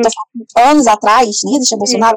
O cara tava falando, tava tentando me explicar, me convencer, como Jesus Cristo Hum. é, não deveria fazer parte do cristianismo. Por quê? Porque o cara era comunista. É uma coisa bizarra. Meu Deus! Que coisa! o que você tá falando? Não, porque o, é, ele adorava o Paulo. E eu fico, meu Deus, não existe limite. Não, é, realmente, não, aí realmente o cara pegou pesado. Ele conseguiu chegar. Ele não. Você pensa, esse cara aqui, ele, pode- ele precisa ser internado. Quando você vê, existe uma galera com, que com segue pensamento. Ah, mas existe um e mais.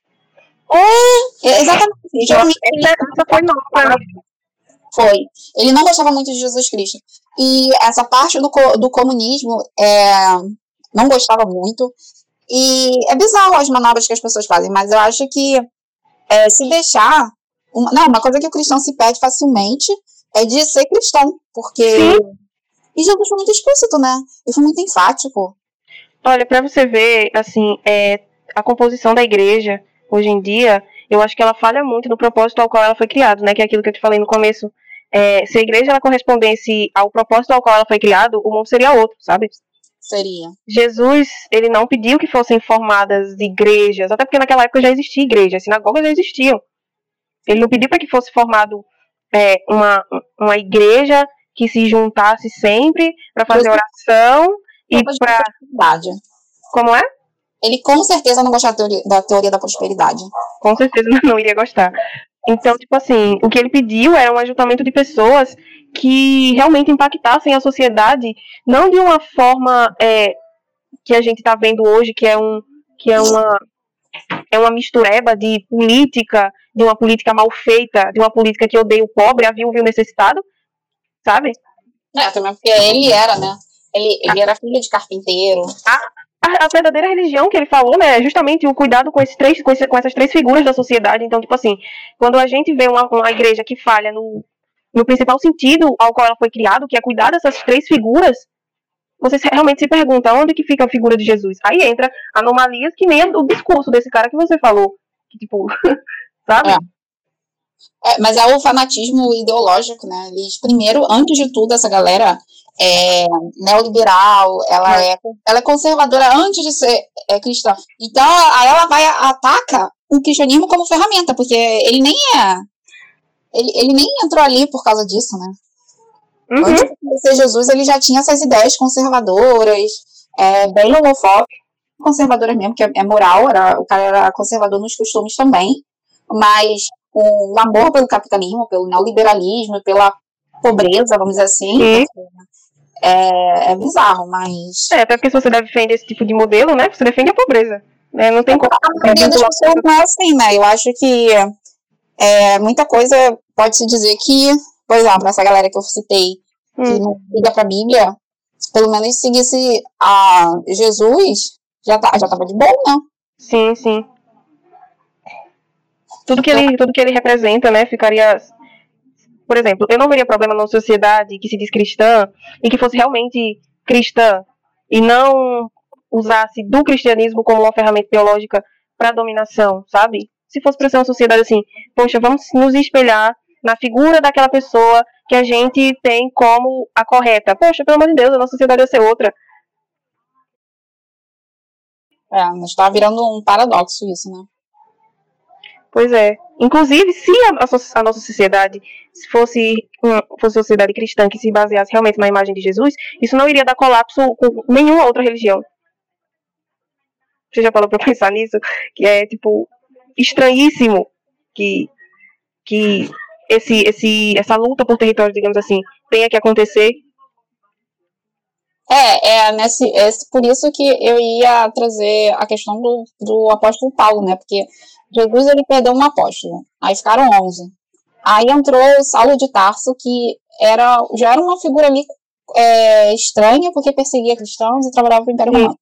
Mas ele também, quando ele veio, assim, ele traz muita coisa. Ele resgata o, o judaísmo conservador, e meio que ele desfaz o trabalho de, de, Jesus Cristo. E os católicos amam, amam dizer que Paulo criou a Igreja Católica. Não, Pedro, na verdade. Pedro.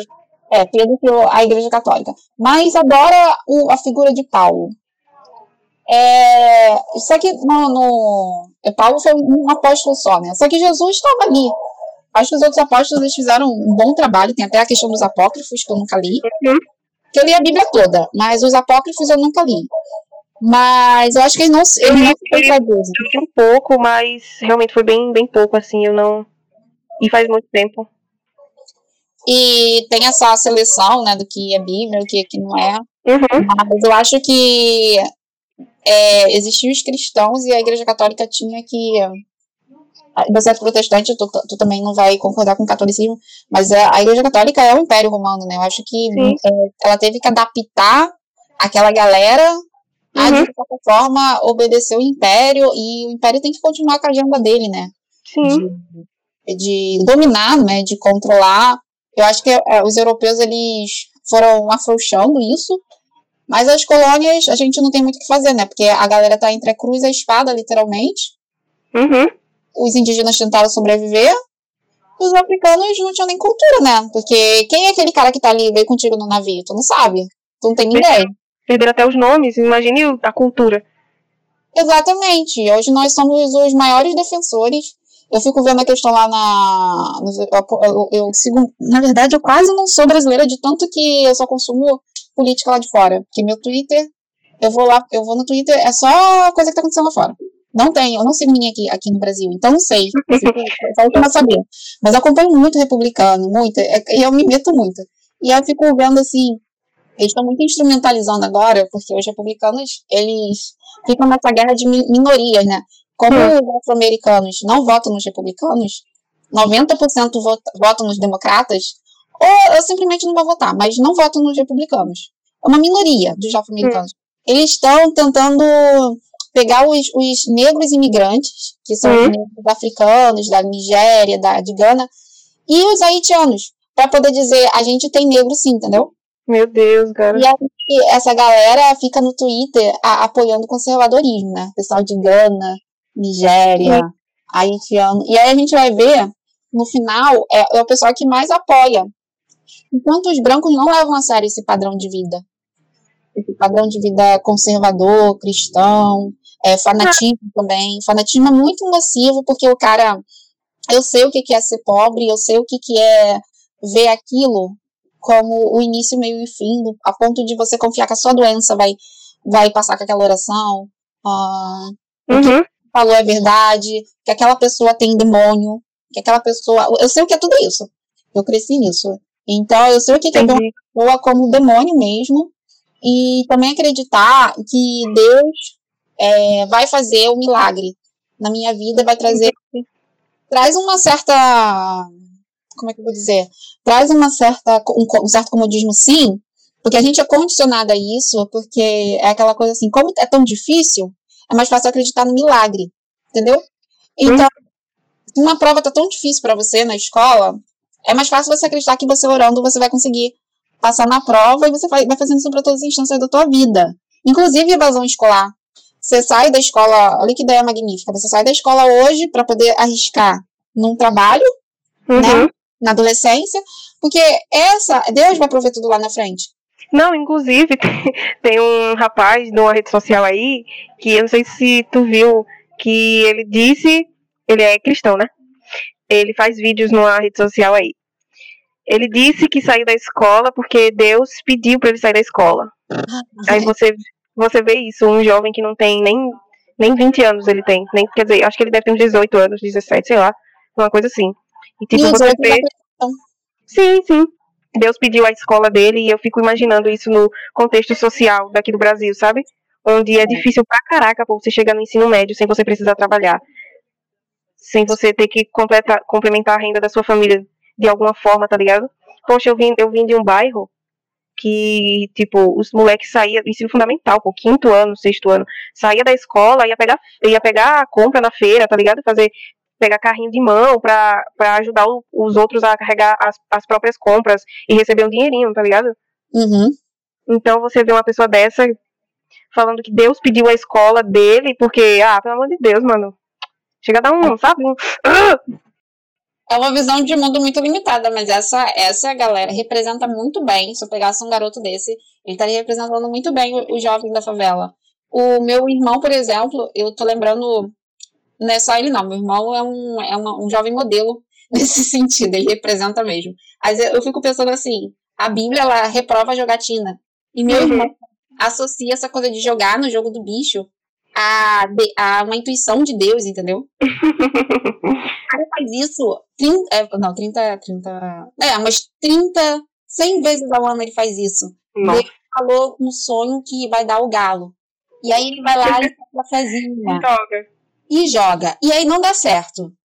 mas da, da próxima vez vai dar. E, só que Deus proíbe a, a jogatina ao mesmo tempo. E a gente começou falando desse conceito de dissonância cognitiva. Isso é um exemplo uhum. de dissonância cognitiva. Com certeza. E a galera vai sobrevivendo assim, sabe? É, mas é porque, como você falou, né? Existem muitas pessoas que são adeptas da imagem de Deus e de Jesus e do que eles representam, mas que realmente não conhecem nada de nada, sabe?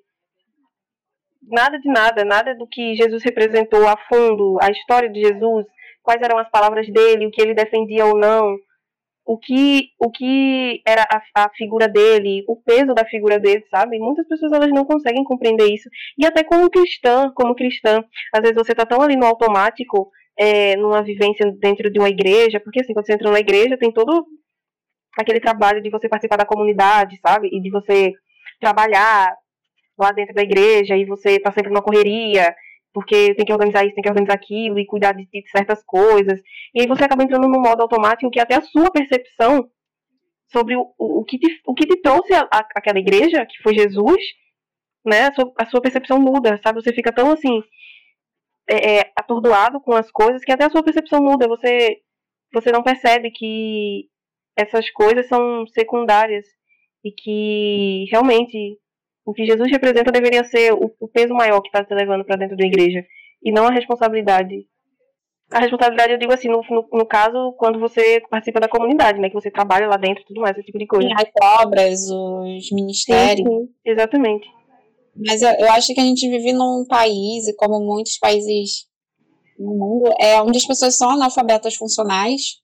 Uhum. Então, de julgamento em cima de julgamento, essas pessoas são as que menos podem ser julgadas até quando elas são contraditórias, porque a galera que é, vai militando, por exemplo, um tópico fácil de falar contra a homofobia é, das igrejas, é uma galera classe média, escolarizada, que entende tanta coisa. Uhum. E que passo para eles também, mas do ponto de vista dos meus tios, das minhas tias e dos meus dos meus sobrinhos que são criança, é, não dá para julgar eles, sabe? Uhum e é mais fácil julgar quem é classe média por não ser tão não homofóbico, por ainda fazer certas coisas Sim. mais homofóbicas do que essa galera. Porque Sim. é uma realidade bizarra de analfabetismo funcional. E é Sim, cobrar é, a, gente, é, a gente tem duas, duas moedas, dois lados de uma moeda numa igreja, né?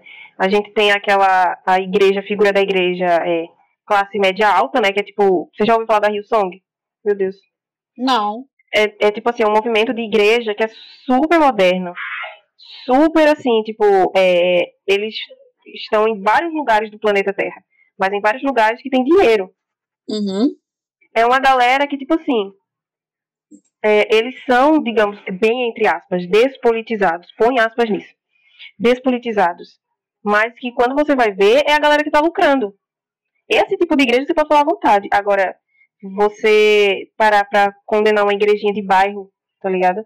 Que quando você for ver, a maioria das pessoas que compõem aquela igreja são mães solteiras, mulheres que sofrem violência doméstica, é, pessoas desempregadas, pessoas pretas, na maioria, sabe? Você vai ver que aquilo, aquele ambiente ali é um refúgio para aquelas pessoas. Aquelas pessoas ali estão na, na borda da borda da borda da sociedade. Então aquilo ali para elas é um, momento de paz, de, de, de, alívio.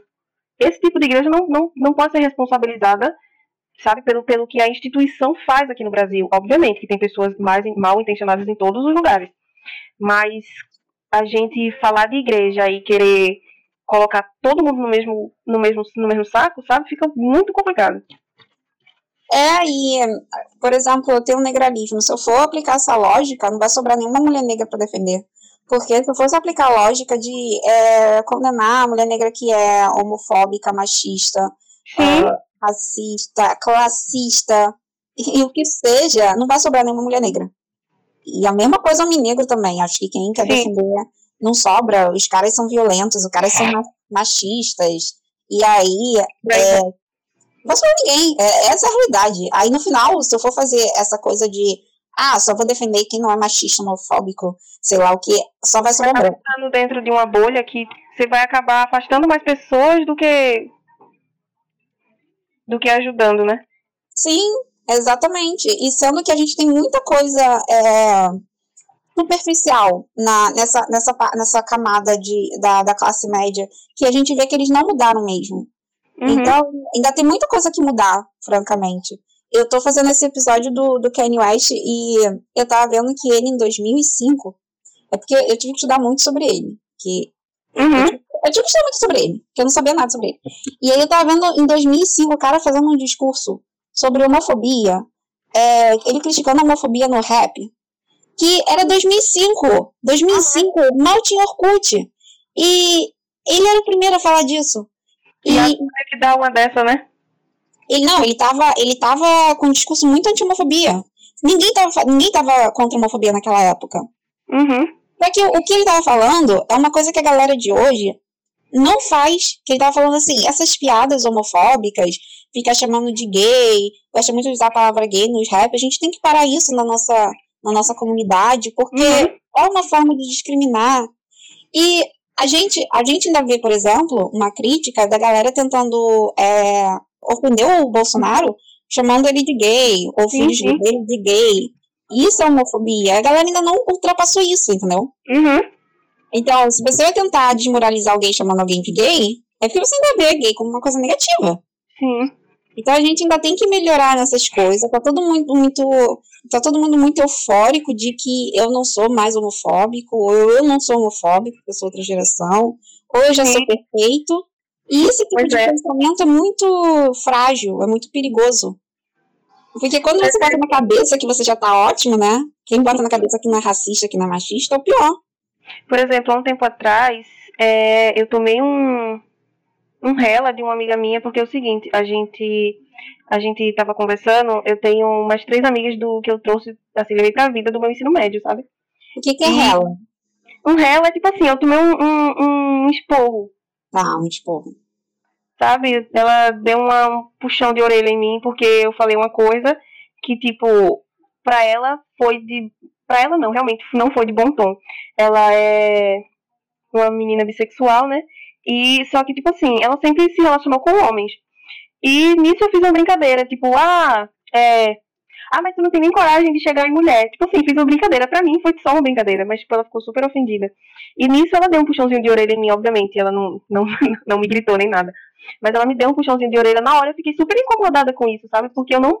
Eu fico tipo assim, meu Deus, como assim? Eu fui homofóbica. Ela é da sua faculdade? Oi? Da, é da cidade? Ela é daqui, ela na verdade ela é do Rio, mas ela mora aqui. Não, mas ela, ela é da sua idade. Sim, não, ela é um ano mais velha. É, da tua idade. então, tipo assim, é, eu, além de ter falado isso, eu falei mais algumas coisas que eu não vou me lembrar agora. Mas eu lembro que na época, nossa, eu me incomodei demais, demais, demais com a hipótese de eu ter sido é, homofóbica. E não me incomodei com o fato de ter sido homofóbica realmente, mas me incomodei por ela ter hum, é, é, puxado minha orelha, tá entendendo? Uhum. E eu fiquei realmente muito incomodada, tipo assim, caraca, como é que ela, sabe? Eu ofendi ela e eu fiquei com raiva porque ela me corrigiu. Então, tipo assim, é, acho que a, a, nossa geração tem, tem bastante disso, que é tipo, ai, eu sou tão desconstruída que eu não preciso, eu não preciso melhorar. Por favor, fique na sua, que eu fico na minha, sabe? Então é uma, uma, um comportamento religioso. Acho que a gente tem que a gente tem que é, evitar isso nesse sentido de caça às bruxas, de apontar os dedos. Acho que a gente tem que se situar uhum. na sociedade. A gente está no Brasil, a gente não está na bolha da internet, isso é muito nocivo. E tem que ter uma didática, é, por mais que a ansiedade de acabar com as estatísticas, é, uhum. é, tudo aconteceu em paralelo. Uhum. Só que a gente tem que se situar, que a, principalmente quando é uma questão de minoria, sabe? Por exemplo, te, teve aquele indígena lá que estava defendendo o Bolsonaro e... Nossa, sim, meu Deus eu acho que é muito fácil a gente, igno a gente ignorar que a nossa sociedade toda é construída com a base de botar o, indígena como, como índio, né? Sim. Então, a gente tem que tomar muito cuidado de eh, botar todos os holofotes em cima de um indígena, não importa o que ele esteja dizendo, ignorando quem está todo, quem tá ali por trás. E geralmente quem está orquestrando as coisas fica por trás mesmo, não bota as caras. Então, né? É, a gente tem que tomar muito cuidado com isso, porque no final fica minoria contra minoria. a gente tem que tomar cuidado para não confundir a nossa sede de justiça social Sim. Com, com isso que é muito humano. É, acho que. Acho não, tenho certeza que nesses últimos, sei lá, quatro anos. Na verdade, vamos botar cinco anos aí, que foi o preparatório antes desse. o antigo governo. Tipo, as coisas se acirraram e tudo ia se afunilando de uma forma tão assustadora que eu lembro de ter. No início, eu. eu que foi, as eleições foram em 2018, né? Uhum. Eu, eu lembro que naquela época eu tinha uma revolta dentro de mim, uma raiva, um, sabe, com os, os meus semelhantes ali, as pessoas que vi, viviam na mesma igreja que eu, as pessoas que é, iam para a escola comigo, as pessoas que estavam ali, no, sabe, convivendo comigo. E aquilo me, me corroía por dentro, como que, sabe, não entrava na minha cabeça como uma pessoa que passava pelas, digamos assim, as mesmas experiências que eu, que ralava pra, pra caramba, tipo, pobre, não, lascado, e defende justamente o que encurrala ela, que põe ela na parede. Então, tipo assim, eu nutri uma raiva muito grande durante esse tempo. Depois de algum tempo, eu fui entendendo que a raiva ela faz parte do processo, sim, mas que a ideologia ela tá aí para isso, né? Ela faz a classe dominada reproduzir aquilo que ela ouve, né? É, é para isso que ela serve. A dominação serve para isso. A gente vai acabar reproduzindo os, os ideais da, da, classe dominante. E quando eu entendi isso, eu parei de agir como se os meus inimigos estivessem tipo na casa do lado, sabe? Sim. Isso vale para valeu para todos os lugares, valeu para a escola, valeu para a igreja, principalmente, nossa, principalmente na igreja que eu me decepcionei bastante nesses quatro, quatro anos. Eu ainda fico muito indignada, mas não é nada comparado ao, ao sentimento de revolta que eu tinha antes.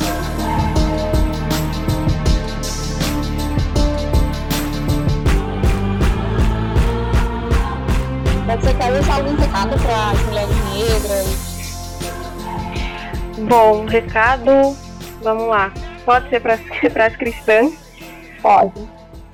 Tanto para as mulheres cristãs, tanto quanto para as não cristãs é que, apesar de tudo, da vivência conturbada e difícil, é, é aquilo que a gente falou, a gente tem no nosso DNA, a gente tem na nossa pele uma força que a gente não compreende.